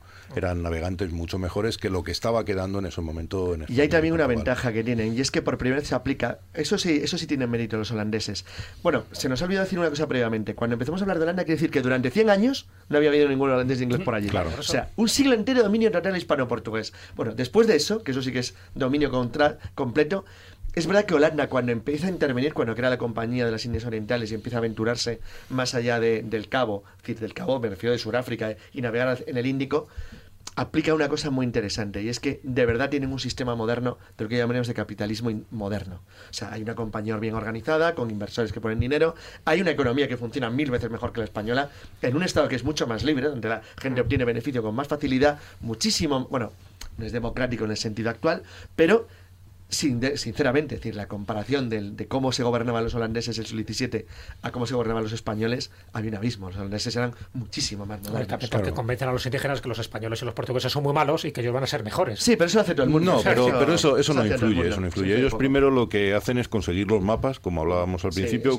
consiguen los mapas portugueses, luego son muy buenos navegantes porque han estado navegando por el Mar del Norte y además consiguen también hacer barcos de una mejor calidad o incluso la misma que tienen en esos momentos los españoles y los portugueses, y ellos, luego, como dice Carlos, aplican una teoría de vamos a sacar eh, producto, o sea, vamos a, vamos a ganar dinero con todo esto, y la, y la aplican muy bien. ¿En aquel momento hay una moneda universal?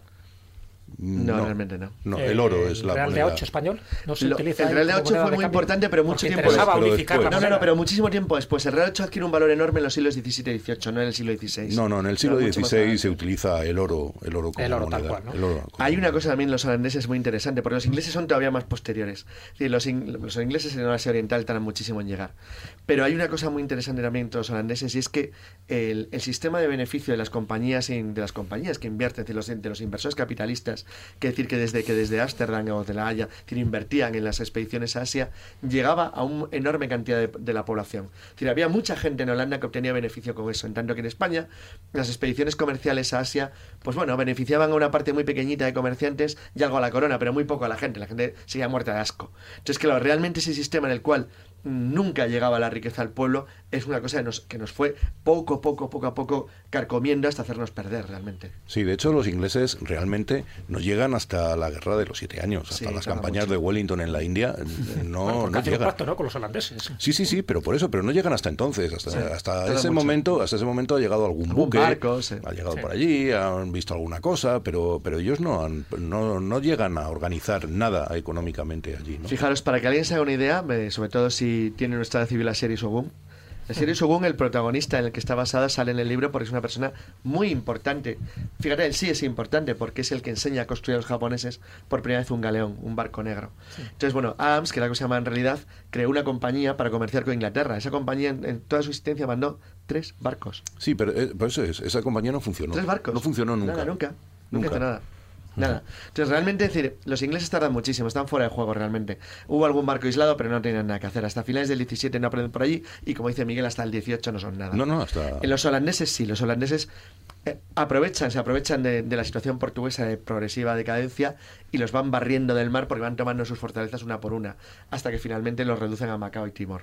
Entonces, realmente, el gran perdedor de todo este juego después de 200 años es Portugal eso sí, se aferraron, pero bien, ¿eh? porque no se fueron hasta el siglo XX finales. Claro, por eso los holandeses ocupan, ocupan Sudáfrica, precisamente para poder ir desde ahí, para poder seguir hasta las islas eh, hasta Portugal, hasta las zonas portuguesas y luego al mismo tiempo poder subir por el Atlántico. Pero la capital un poco del emporio holandés era Batavia. Batavia, Pero Batavia la, pero, la, pero, es posterior, 17. pero es posterior. Pero la es posterior. es posterior. Primero, primero establece en Ciudad del Cabo y luego establece en Batavia. Sí, porque si establece Batavia es porque veía que estratégicamente... Claro, pero Batavia tarda, pero fíjate, tarda mucho en crear Batavia. Ellos van apoderándose de los fuertes portugueses en todas las costas, primero en la costa Malabar, después en la zona de lo que es Indonesia, hasta que finalmente alcanzan Tidore pero a los españoles no consiguen echarlos de Tidore hasta finales del 17. O sea, España era un hueso muy duro error para los holandeses. Pero incluso o Batavia, en Filipinas nunca lo logran. Incluso Batavia no aparece como, como un puesto militar, como están organizando los españoles.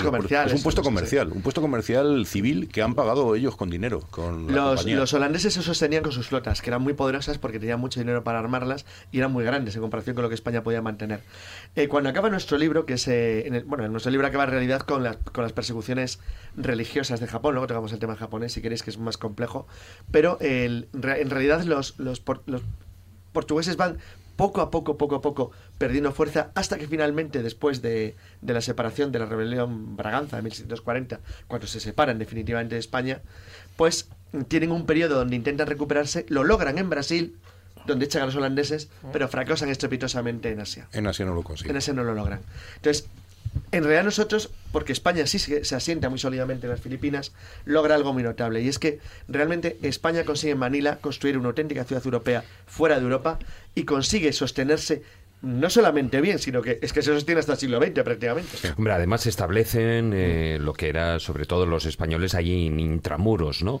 Pero ¿por qué eh, se convierte Manila como, por decir una manera, la capital de, ese mar del sur? Pues porque los españoles consiguen hacer algo importantísimo y es que tienen una gran fuente de gente, de gente, no solamente de material y naves, que es México, como ha dicho Miguel antes.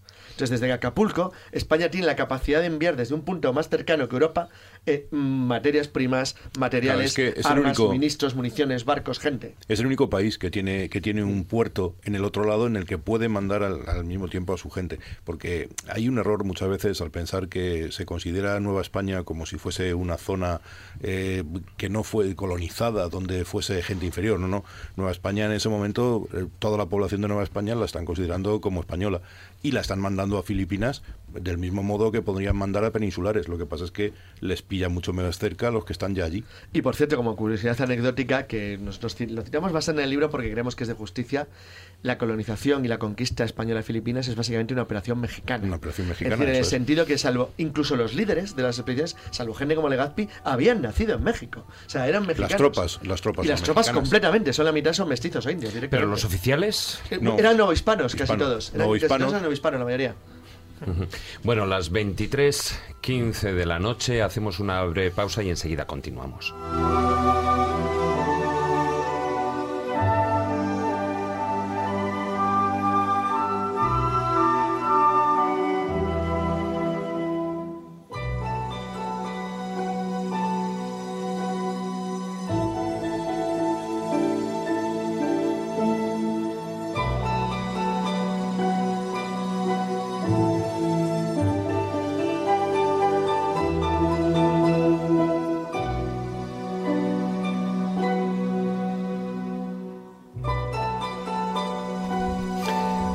Continuamos aquí en la escóbula de la brújula eh, con este filandón que contamos con invitado de lujo Miguel del Rey hablando de esa ruta de las especias y autor, coautor junto a nuestro compañero Carlos Canales del libro Naves Negras publicado por la editorial Edad. Deciros que, bueno, sigue una pregunta en el aire. ¿Quién, ¿Quién fue quien le propuso a Felipe II invadir China? No fue Legazpi, lo siento. Seguís, os digo el número de teléfono 636-689-184 para vuestros mensajes de WhatsApp. Y hay He otro... decir una cosa, incluso en la Wikipedia hay que saber buscar. Hay que saber, ¿no? Bueno, pero es que engaña mucho. Eh, Wikipedia no. No, no es creo que solo en Wikipedia que ponga que Legazpi fue. ¿eh? no creo.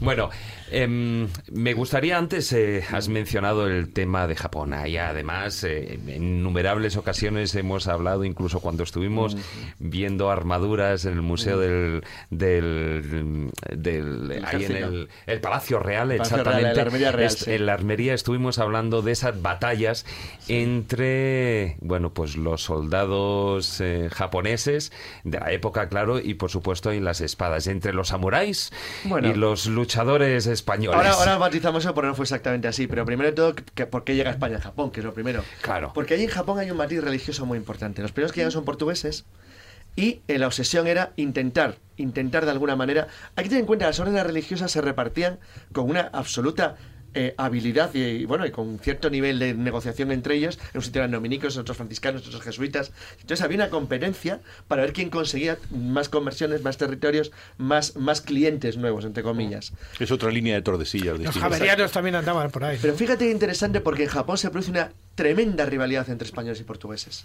Que eso, por cierto, en la novela Shogun queda muy bien reflejado. Es decir, a pesar de que eran una unión dinástica, es decir, que Portugal y España están teóricamente unidos, en la práctica la realidad en Japón no desaparece nunca.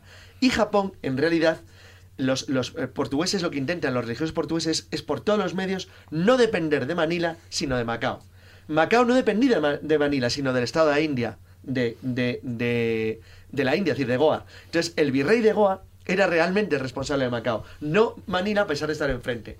De hecho, los portugueses se resisten por todos los medios a intentar depender de la capitanía general de Manila. No querían bajo ningún concepto. Con lo cual, los españoles empiezan a actuar por su cuenta también en Japón. De manera que Japón tiene dos influencias europeas, una por vía portuguesa y una por vía española, y las dos religiosas, y las dos con el mismo objetivo, conversos, obtener conversiones al cristianismo.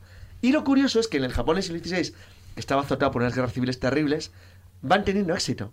Y una serie de señores feudales de emir se van convirtiendo al cristianismo. De manera que los cristianos de Japón aparecen como una fuerza más dentro de las guerras civiles japonesas. Y eso es un peligro. Exacto. De manera que los japoneses empiezan a considerar a los europeos una amenaza. Lo que pasa que los europeos les habían facilitado dos cosas muy interesantes. Armas de fuego y armaduras. Es decir, las armaduras europeas eran 100.000 veces mejor que las japonesas. Entonces, las pagaban fortunas por ellas. Pero fortunas.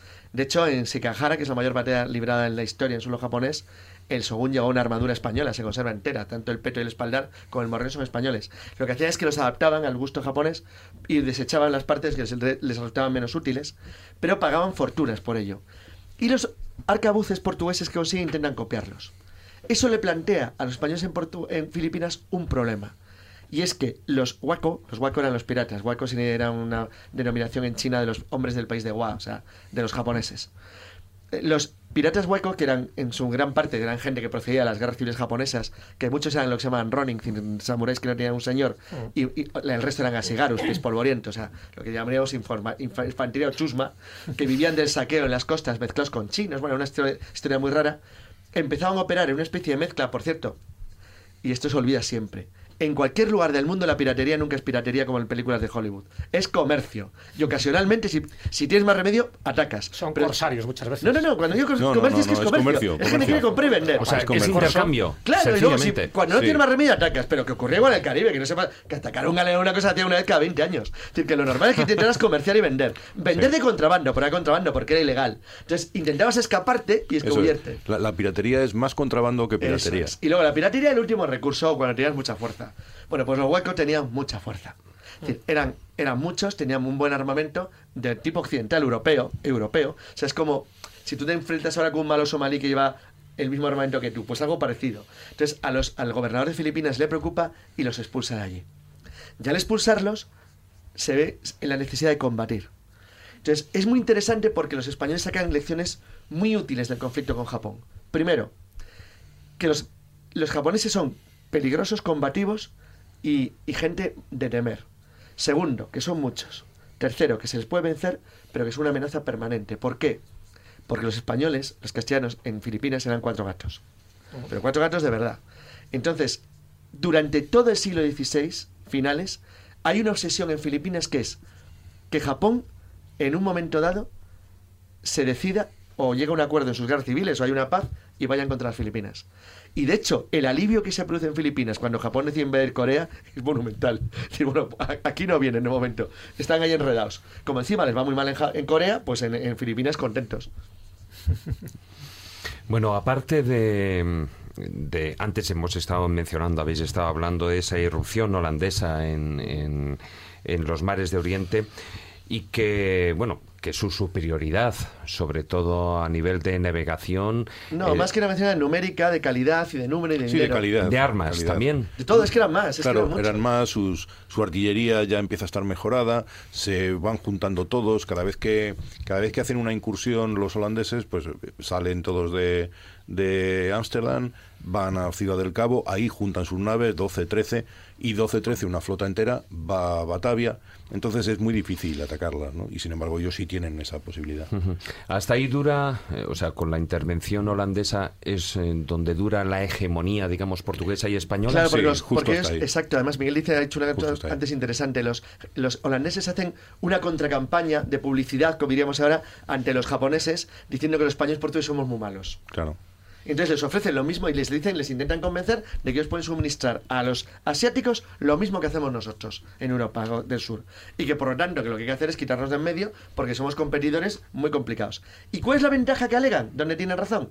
Que le demuestran a los, a los, a los, a los nobles japoneses que ellos no tienen ningún interés en convertirlos al cristianismo. Exacto, el problema es el cristianismo. Ellos no tienen ningún interés. Y, y, sin embargo, los japoneses sí han visto el cristianismo como, como un peligro. Y los holandeses no. Los, los holandeses solamente quieren comerciar. Con lo cual, eh, los japoneses prefieren, por supuesto, a los, a los holandeses. holandeses, claro, porque no se meten con ellos, simplemente comercian, que es lo que ellos quieren también, comerciar. Sin embargo, si uno de nuestros oyentes pasara un día de estos por Corea del Río, se encontraría con una estatua de un samurái. Sí, porque, esa- claro, porque ¿qué hubo una visita, hubo, Para- hubo una visita japonesa. Claro, a eso me refiero. no hubo- muy conocida. Una relación, me imagino que también comercial. Eh, bueno, lo intentaron, llegaron hasta España, lo intentaron, no lo- al final no llegaron, bueno, realmente llegaron hasta España y hasta el Vaticano. Eh, al final no consiguieron nada y el pobre embajador tuvo unos problemas tremendos para poder volver a su país. Le dejaron tirado en México, luego le tuvieron que ir a buscar otra vez. Fue, fue problemático el, para El problema que hay es que es el último intento japonés, porque justo la llegada de la embajada a Japón es cuando los. Bueno, con los pero la embajada tampoco tenía mucho apoyo. No, no, pero tampoco España quería, porque de hecho. Ni, tenía mucho apoyo de Japón tampoco. No, no, ni, tampoco España, porque no, querían enseñarles a navegar, porque les habían construido un galeón, el San Juan Bautista, el primer galeón, el primer galeón japonés, el primer Kurofune suyo, que eh, se ha reconstruido. Se conserva una copia preciosa, muy bien hecha, que por cierto resistió muy bien el último terremoto, el último tsunami, ¿eh? aguanta y estupendamente bien. Eh, y lo cual a mí, a nosotros nos hace pensar en una cosa muy curiosa, que es que Japón había seguido el mismo ritmo que siguió después de la llegada del Commodore Perry en el siglo XIX. Es decir, copiar lo europeo, intentar mejorarlo y hacerlo de manera masiva. Es decir, lo hicieron muy bien, o sea, era el mismo camino que llevaban. Entonces, lo cortaron en el momento que al final de las guerras civiles japonesas se dan cuenta o piensan que el cristianismo es una amenaza y que hay que cortarlo. Sí, el, el mayor problema que tuvo el embajador, y no es una ironía, es que se bautizó. Entonces, desde el momento que se bautizó, ya pensaron en que mejor que se quedase en Occidente y ya no se lo llevaban para allá. No, no, no, es, no, no, no es una ironía. No lo querían, lo, consideran una amenaza, sí. Bueno, tenemos que ir terminando el filandón porque el tiempo se nos echa encima. Eh, Miguel, si tú tuvieras que seleccionar un capítulo de este libro, un capítulo, o un hecho tal de tal magnitud que para ti viniera a resumir toda esa ruta de las especias, ese, ese, toda esa información que habéis puesto en este trabajo en Naves Negras, para ti cuál sería? Pues sería casi seguro el tornaviaje, ¿no? tornaviaje fue lo que permitió que, todo ese, ese comercio eh, se pudiera mantener, si no habría sido imposible. Bueno, y ya damos la, respuesta y ahora diremos luego quién es el ganador. ¿Quién propuso a Felipe II invadir China? A ver. Sande, que era el gobernador de Filipinas. Sande, Francisco, Francisco, de Sande. Bueno, pues ahora, después de unos minutos de publicidad, os, os, anunciaremos quién es el ganador. Muchas gracias, Miguel, por haber estado con nosotros. Gracias a ti. La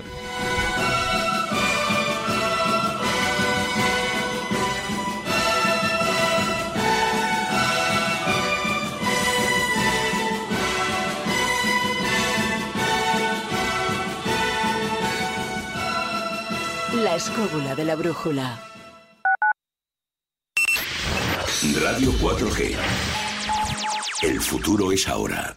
It's getting harder and harder to bed. You got me acting like a clown in a carter. You got me spending all the time I can spare. You got me wasting every dime, every dollar. When I stumble and fall, does it hurt you at all? Will it twist like a knife for the rest of your life?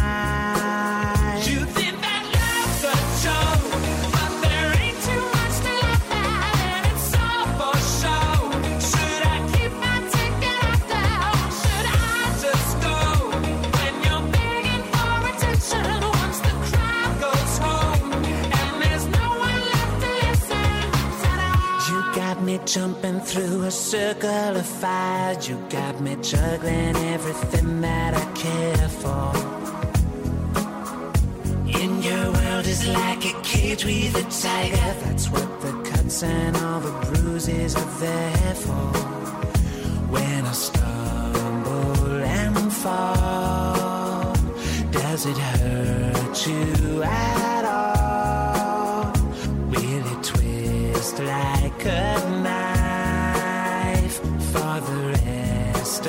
passion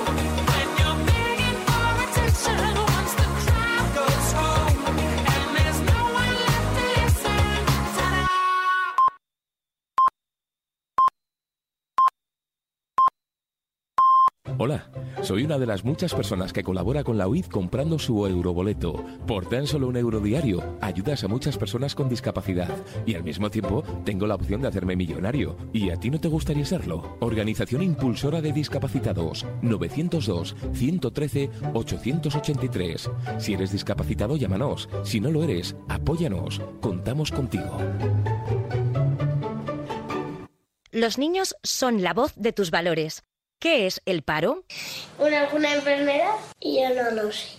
Pero la gente no tiene trabajo. Ellos siempre dicen la verdad. Hola, soy Santiago Abascal y quiero decirte que en estas elecciones municipales y autonómicas por fin puedes votar en conciencia. Vota Vox. Historia, leyendas, misterio, lugares mágicos. La escóbula de la brújula. El laboratorio del imaginante.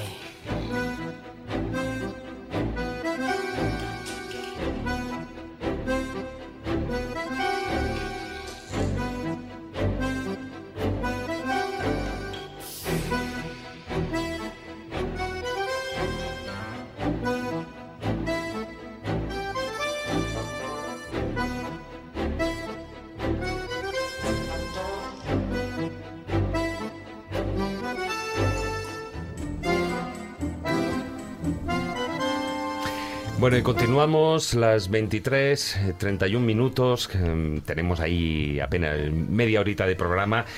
Y tenemos al otro lado del hilo telefónico Fernando. Muy buenas noches. ¿Qué tal? Buenas noches. Sí, yo digo, a ver si de repente, digo, ya se ha quedado dormido.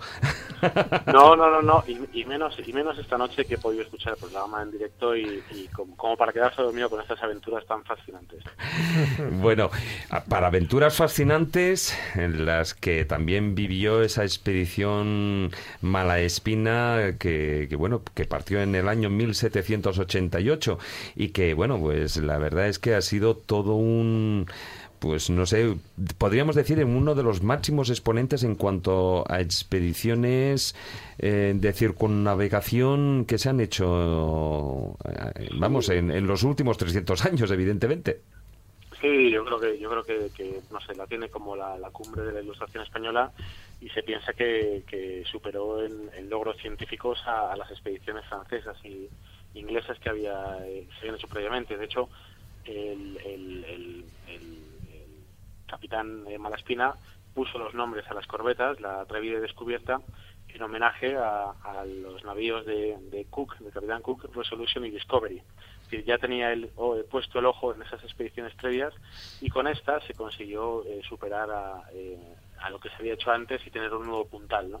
Y yo creo que por eso lo, lo he escogido, ¿no? Porque yo creo que, que, que este tema, estas expediciones, enraizaban un poco con lo que, lo que han estado comentando Carlos y Miguel sobre la- las rutas de, de las especies y cómo llegaron eh, a abrir eh, esos nuevos horizontes, ¿no? explorando el Pacífico y, y abriendo nuevas rutas. Hmm. Yo creo que, re- que, que recupera un poquito el espíritu. ¿Y cómo le trataron, eh? Es lo que te iba a comentar, Fernando. A diferencia de James Cook, el hecho de que fuera español Malaspina, a pesar de que hizo lo que hizo, que fue una, una obra ingente, ¿no? Eh, durante cinco años, ni más ni menos, con sus astrónomos, naturalistas, pintores, botánicos. Bueno, de hecho, el Real Jardín Botánico de Atocha prácticamente está suministrado y alimentado por, por lo que trajo Malaspina. Y sin embargo, ¿cómo acabó? Sencillamente por Bueno, una acabó- tontería, ¿no? Acabó muy, muy a la española. Porque se le Y cruzó a Manuel Godoy. Como, Muy a la española. con, con, con nuestros, con nuestros científicos y nuestros pensadores, pues a este se le decapitó. ¿no? Qué manía tenemos, ¿verdad? Con, con desprestigiar a nuestros grandes ilustradores, porque era, fue una, bueno, yo creo que fue un gran prodigio de la época de la ilustración española. Sin embargo, ahora casi nadie conoce quién era Malaspina y encima, claro, el apellido tampoco ayuda mucho, ¿no? Que se ha olvidado que les tuvo que sacar de la cárcel Napoleón.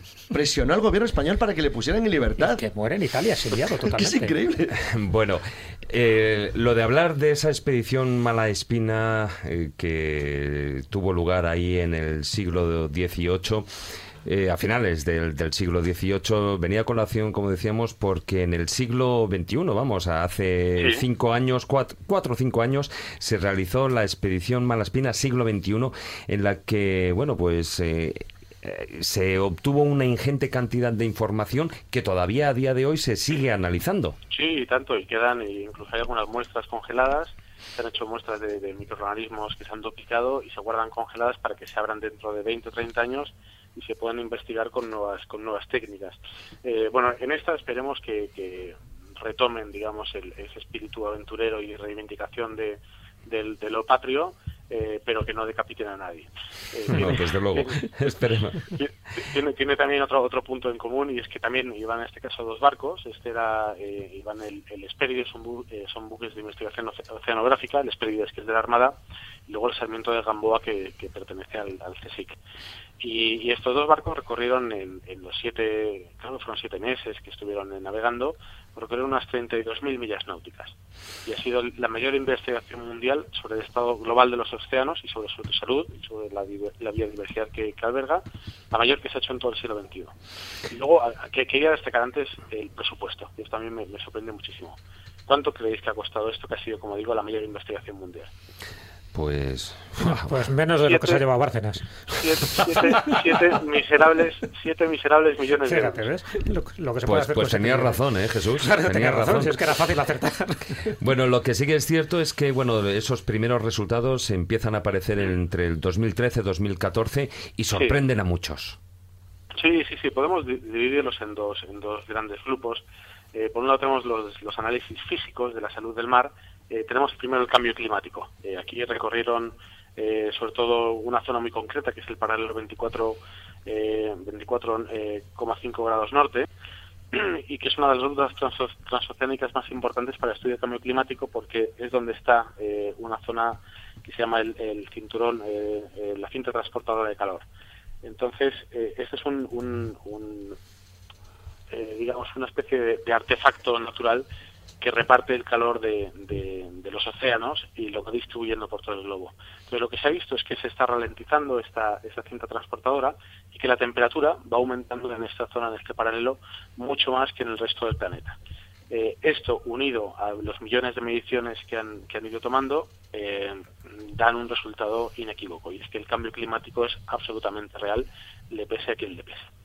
Eh, ya, mm, si queréis hablamos otro día de si es debido a los humanos o no, yo creo que sí, pero lo que se sabe ya es que hay cambio climático, estamos en un cambio de clima y, y veremos Sí, cómo nos... lo hemos hablado en, en más de una más de una ocasión Sí, en, sí, en- esta sección, además, precisamente. Pero también otro otro de los apartados muy interesantes es toda esa cantidad de biodiversidad de peces eh, en, en el océano eh, que bueno mucho más de lo que se esperaba. Sí, a mí, a mí, a mí la parte que más me interesa de, de esta expedición es la, la parte, la parte biológica. Eh, vamos a ver, podemos pensar que hay dos tercios del planeta que están cubiertos de agua y solo se ha explorado el 5%. ¿no? Eh, hace poco, mira, una, embarcación de, la Administración Nacional Oceánica y Atmosférica de Estados Unidos ha explorado el, mar de Puerto Rico, han investigado, han hecho unos vídeos con unos drones eh, de fauna subacuática y prácticamente todo lo que se han encontrado no tiene ni siquiera nombre. ¿No? Y estamos hablando de, animales grandes, ¿no? no de microorganismos. Eh, en la expedición, en esta, en Malaspina, que estuvieron eh, estudiando los, los peces mesopelágicos, que son los que viven entre 200 y 1000 metros. Eh, se calcula, han, han, han llegado a un cálculo, eh, que hay unas 10 veces más de cantidad de peces de lo que se esperaba. Se cree que hay unas 10.000 millones de toneladas. Es decir, estamos hablando que son los vertebrados más abundantes de la biosfera. Eso para los son- pescadores españoles no es nada, nos lo comemos todo. Sí, entre nosotros y los japoneses eh, Nos lo comemos sin sí. Pero Pero son no, los que tienen bombilla propia, ¿no? Es que no, y, y- y es, y es di- y es divertido, es divertido porque se les conocía sobre todo por las por las redes que se estaban haciendo, o sea, por las pescas que se hacían con redes de arrastre en, en pesca en pesca comercial.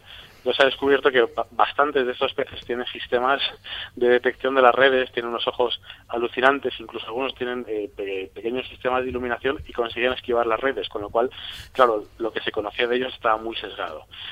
Pero bueno, si, si esto es así para los animales grandes, que como digo, se ha, se ha descubierto que hay 10 veces más de lo que se pensaba y muchas de ellas especies nuevas, eh, pues imaginemos cómo va a ser para los microorganismos. Exactamente. Sí, que son lo- los primeros habitantes del planeta que llevan 3.500 años y de los que, como digo, también se conoce muy poco. Bueno, de ellos se ha hecho como una especie de colección, ¿no? Ya. Sí, sí, sí, se tomaron más de 2.000 muestras en, en el Atlántico, el Pacífico y el, y el Índico, eh, en profundidades de hasta, de hasta 4.000 metros, y los están secuenciando. Esto es importante, porque ya no es- consiste solamente en, en- en tratar de describirlo, sino que ahora lo que se trata de ver es qué genes contienen y qué se puede hacer con estos genes. Eh, Fernando, coméntame una cosilla que, bueno, yo siempre he pensado que era cierta porque lo he oído por distintas vías y al parecer, según esta expedición Malaspina, no es así, que son las dos famosas islas de plástico. Una decía que estaba en el Atlántico y otra en el Pacífico. ¿Qué hay de verdad en eso? Sí, este es, este es otro, bueno, es una de las, de las, de las eh, análisis físicos que han hecho, ¿no? De la contaminación. Y en este caso había esa leyenda urbana de que había unas grandes islas. y, ellos lo han matizado. Dicen, no hay, no hay la famosa, no están esas famosas islas de plástico, pero sí que hay cinco grandes zonas de acumulaciones que coinciden con una especie de vórtizos o de remolinos que forman las, las grandes corrientes oceánicas. Entonces, eh, entonces en estos grandes, en estos cinco grandes giros de agua, se ha ido acumulando el plástico del planeta, pero han encontrado menos de lo que pensaban. Han encontrado una, una, media de unos 200 gramos por kilómetro cuadrado, que es menos de lo que se preveía, y, lo, alucinante es que piensan que puede haber alguna bacteria, algunos microorganismos que hayan empezado a aprender a degradar el plástico. Igual algo se dijo de eso, pues, pues, eso nos puede dar unas, unas aplicaciones en, en, la, de bioingeniería, de biotecnología, alucinantes, porque como estaba comentando antes, que con todas estas muestras que han ido recogiendo, eh, bueno, pues cuando ya han empezado a secuenciarlos, que es lo que están haciendo hace poco, y que por cierto ya se está haciendo en España, secuenciación eh, eh, de alto nivel y con altos volúmenes, que antes se sabía que hacerlo en extranjero, pues se ha descubierto que casi el 60% de los genes que se están encontrando son nuevos. Todavía no se sabe siquiera qué hacen, ¿no? Algunos de ellos sí se han empezado a, analizarlos y han descubierto, por ejemplo, que degradan contaminantes humanos, contaminantes que provienen de actividades industriales humanas, como por ejemplo el metilmercurio lo cual es alucinante porque viene a decir algo así como que los océanos, el océano profundo, se ha dado cuenta del impacto que estamos causando los seres humanos en el planeta y está empezando a reaccionar a ello. ¿no? Afortunadamente, en este caso, eh, degradando un poco esos contaminantes, esos contaminantes nuestros. Pero de cualquier manera, sobrecoge pensar lo que, lo que podemos encontrar allí. Eh, podemos encontrar nuevos antibióticos, eh, nuevas fuentes de energía.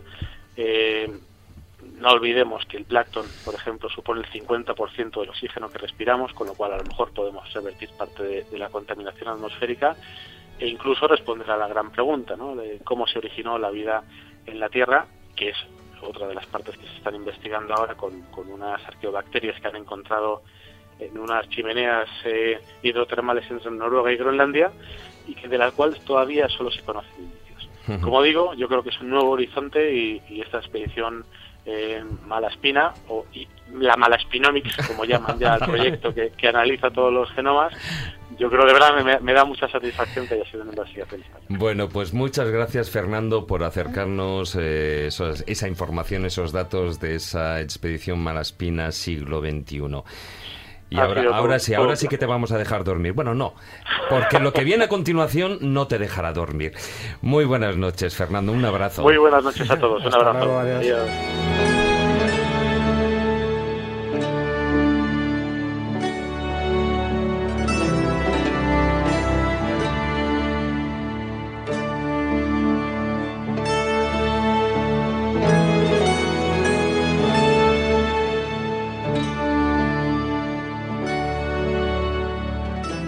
Quieres viajar a lugares con historia y sumergirte en los grandes misterios de nuestro mundo, La Escóbula de la Brújula, en Radio 4G. La biblioteca de Alejandría.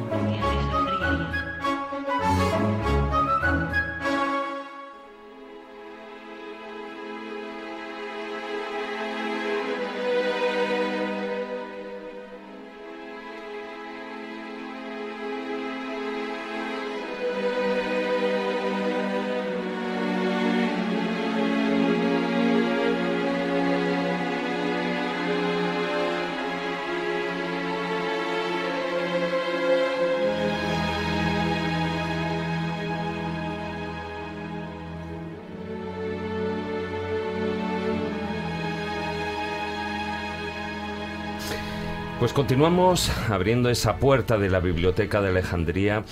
Eh, como decíamos en el sumario, vamos a hablar de unos relatos estremecedores, una canción de cuna escrita por eh, José Manuel Frías, que es un periodista, un compañero malagueño y que, bueno, pues que aparte de esos libros que él tiene de ensayos y de investigaciones, él como, como él, bueno, alguna vez hablando con él me ha comentado, él desde los ocho años le ha gustado este tipo de literatura y desde entonces que sigue, que sigue ahí R que R, bueno, sacando unos relatos verdaderamente muy interesantes. Sí, la verdad que a José Manuel Frías le gusta explorar tanto esa investigación de campo, es un buen periodista de investigación del misterio, como, como se está denominando ahora, pero también le gusta el relato, le gusta novelar y le gusta adentrarse ¿no? en esos vericuetos que, que, hay muchos pues no se atreven, ¿no? porque también es verdad que hay que dominar muy bien la lengua castellana. Y en este caso nos sorprende con este último libro, esta canción de cuna, estos 15 relatos estremecedores, porque todos ellos tienen ese componente fantástico, mágico y, como no, también tremebundo en algunos de los casos, encima con la sorpresa de que uno de estos relatos pues ha sido locutador y más ni menos que por nuestro querido David Sentinella. Bueno, eso fue... sí, la verdad es que sí, hace un par de años pues me llegó de la mano de María José Fernández y de Alberto Guzmán, que es el que produjo el, el relato, y bueno, me plantearon el, el hacer eh, esa, esa, locución, esa voz en off, esa interpretación de, de, un personaje que cuando lo leí en ese relato en fotografía me pareció interesantísimo. Y bueno, yo creo que el resultado, bueno, quedamos muy contentos. La verdad es que a mí me sorprendió porque había hecho, bueno, hacía como unos 15 años atrás que había hecho, pues digamos, lo que es teatro radiofónico, pero no había retomado el tema, sí, lo que es las locuciones en off eh, y ese tipo de cosas, pero la verdad es que lo cogí con una especial gana, con un especial gusto y bueno, y podemos hoy escuchar, por ejemplo, como muestra de, de, ese, de ese libro de canción de cuna, 15 relatos estremecedores, podemos escuchar unos minutillos, no todo, por no supuesto, todo, el claro, relato. No, no, hay que desvelar el final. No, hay que desvelarlo. No hay que desvelar que al final era el carnicero el asesino, sino que hay que, hay que mantener hay que leerlo. Vamos a escuchar unos minutillos de, de ese relato. Deja de mirarme. Sé que me está mirando. No para de hacerlo si hasta me doy cuenta de cómo sus ojos me siguen desde la fotografía que cuelga de la pared del salón. Su rostro entre las cuatro esquinas del marco de madera me observa con gesto huraño. Sí, lo he sabido desde el momento en que encendí la luz al llegar a casa tras el entierro. Después de depositar las llaves en el recibidor, me he sentado en mi sillón favorito. Míralo. Llega del sepelio y se sienta en vez de llorar por la muerte de su madre. Al sentarme en el sillón me he puesto a contemplar su imagen, aquella fotografía de plano corto. Quería saber si al verla de nuevo la echaría de menos. Entonces, entonces noté que me miraba fijamente, con esa mueca de asco tan típica en ella. ¿Asco? O tal vez desprecio. Quizá todo sea producto de mi imaginación. No, no, no, no me encuentro bien. Hoy ha sido un día muy duro. He pasado gran parte de él en el velatorio para luego ver cómo enterraban a mi madre. Te habrás quedado a gusto, ¿verdad? He dicho que te calles de una vez. Pues no, no la echo de menos. Ni un ápice.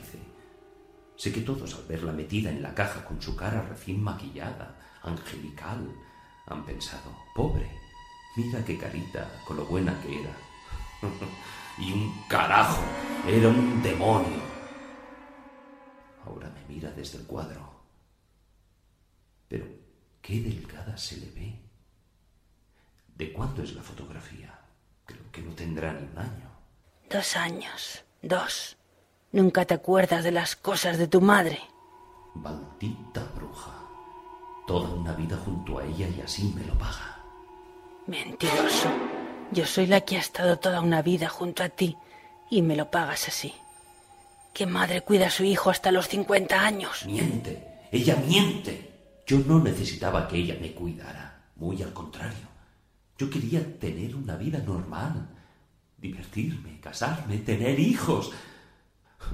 Pero no, ella no quería que me fuera. Desde niño me ha tenido bien amarrado. ¿Yo? ¿Y quién se metía en mi cama por las noches cuando pequeño? Porque tú decías que te matarías cortándote las venas cuando se fue papá. Por eso dormía contigo. Para vigilar que no lo hicieras. Porque no quería quedarme más solo aún. Pero ¿por qué está tan delgada en la fotografía?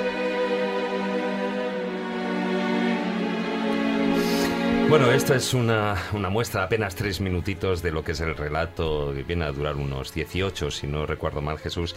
Y bueno, decir que la voz femenina que está ahí es la de María José Fernández y que, bueno, el relato fue, como decía, la parte de producción corrió a cargo de nuestro compañero, de nuestro amigo también de The Next, Alberto Guzmán. El libro, lo que faltaba por apuntar es dónde se puede ¿Cómo se puede conseguir. conseguir? Solo por Amazon. Así que recordar, Canción de Cuna, 15 relatos estremecedores, José Manuel Frías. Y de momento solo por Amazon, ahí lo tendréis. Y os puedo asegurar que los demás relatos son todavía mucho más estremecedores. La escóbula de la brújula.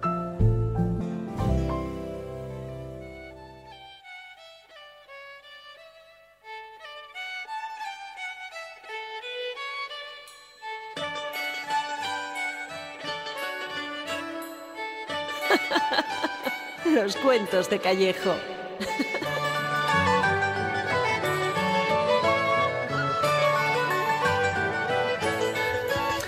Bueno, Jesús, después de ese tema tétrico a estas horas de la noche, vamos a suavizar un poquitín el programa con un relato, no sé, más en consonancia con el, Hombre, con el digo programa ¿no? de hoy. Por el tema, en fin, digo, a ver qué cuentecillo hay relacionado con la ruta de las especias.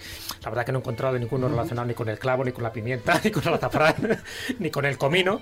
Y mira que con el comino había varias cosas Y ahí un para para comino. hablar. Eso es. Pero al final me he encontrado con un camello. Un camello que tiene una pequeña historia que contar. Uno de esos camellos que transitaban por la ruta de las especias o por la ruta de la seda. En este caso, como nos da la gana, lo haremos por la ruta de las especias que te voy a pasar a relatar en estos momentos.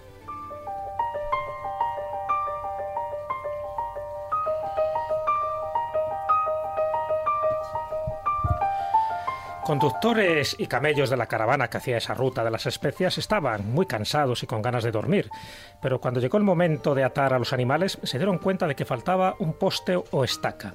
Todos los camellos estaban debidamente atados excepto uno. Nadie quería pasar la noche en vela vigilando al animal, pero a la vez tampoco querían perder el camello. Después de mucho pensar, uno de los hombres tuvo una genial idea.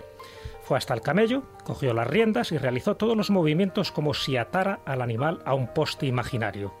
Después, el camello se sentó, convencido de que estaba fuertemente sujeto y que todos estaban, al igual que él, sujetos a la estaca y descansando. A la mañana siguiente, desatan a los camellos, evidentemente, para proseguir la caravana y los prepararon para ese viaje, ese arduo viaje. Había un camello, sin embargo, que no quería ponerse en pie. Los conductores tiraron de él, pero el animal no quería moverse. Una conducta extraña. Finalmente, el mismo hombre que se le había ocurrido la idea la noche anterior, entendió por qué la obstinación del camello. Se puso de pie delante del poste de amarre imaginario y realizó todos los movimientos con los que normalmente desataba la cuerda para soltar al animal. Inmediatamente, después, el camello se puso en pie sin la menor vacilación, creyendo que ya estaba libre.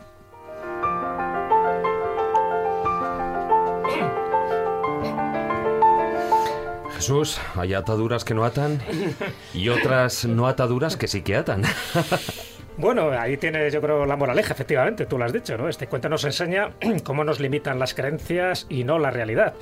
La pregunta sería, y la podemos hacer a todos los oyentes, ¿tú te consideras un poco ese camello? ¿Estás atado sin ninguna cuerda? Mira que eso suena muy mal, ¿eh? ¿Tú te consideras ese camello? Ese camello, ese camello de- del Carabasar, este camello de la ruta, no otros camellos, no pensemos en otro tipo de ataduras que también las tiene, ¿no? Y muy fuertes. Por lo tanto, si tus ataduras son imaginarias, como le pasaba con la cuerda de este camello, yo creo que eso nos tendría que hacer reflexionar. ¿no? En el fondo es una imagen de la condición humana. Estamos atados muchas veces a cosas que no existen, a cosas que nos hemos creado nosotros con nuestra imaginación, con nuestra mente. Y nuestra mente a veces nos dice que no podemos ser felices si no tenemos tal o cual cosa, si tal persona no está contigo, que no puedes ser feliz si tal persona no te ama, que no puedes ser feliz si no tienes un trabajo seguro, o si no mm, tienes una casa o si no tienes un cuerpo a la moda, o si no tienes un partido político, o no estás en un equipo de fútbol. Hay veces que nos creamos este tipo de ataduras, que es lo que es peor, este tipo de apegos.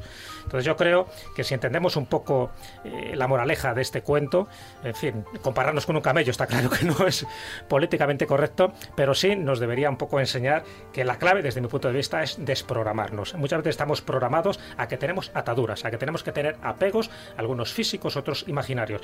Si yo creo que vamos ligeros de equipaje por esta vida, si nos quitamos los lastres, si nos quitamos las estacas, si no nos anclamos a cuerdas, yo creo que ahí, a partir de ahí, empezaremos a ver que la vida empieza a tener otro color y que podemos caminar este sendero con nuestras especias y además de una forma muy especial.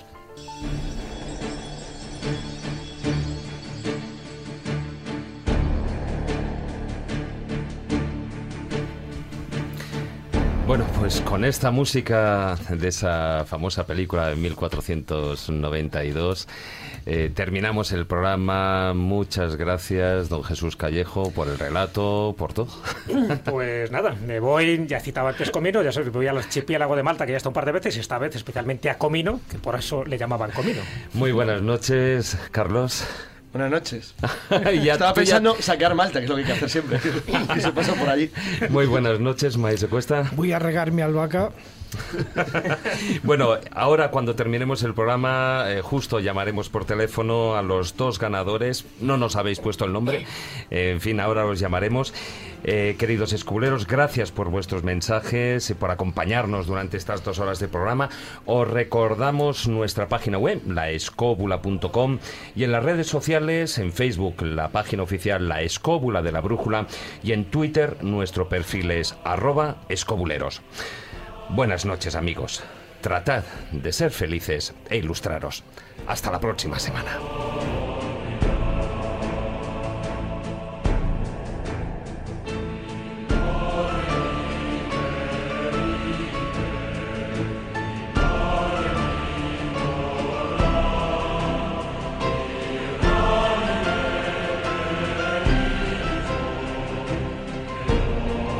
La escóbula de la brújula.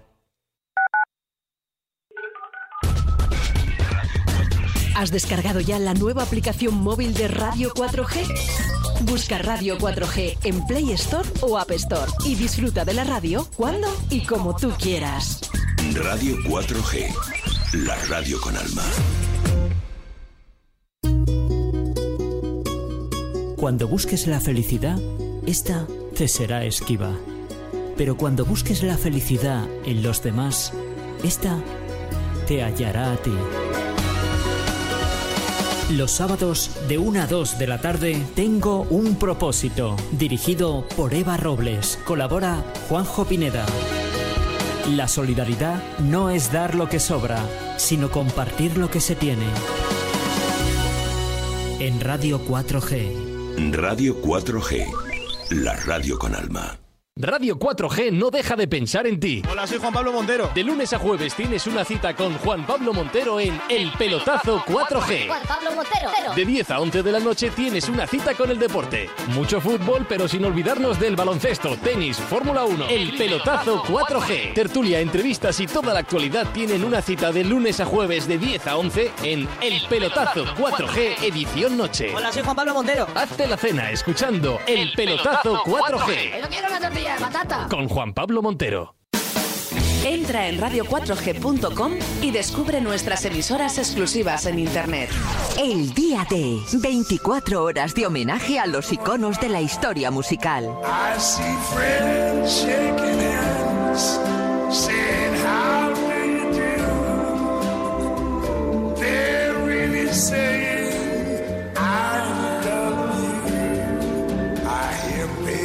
I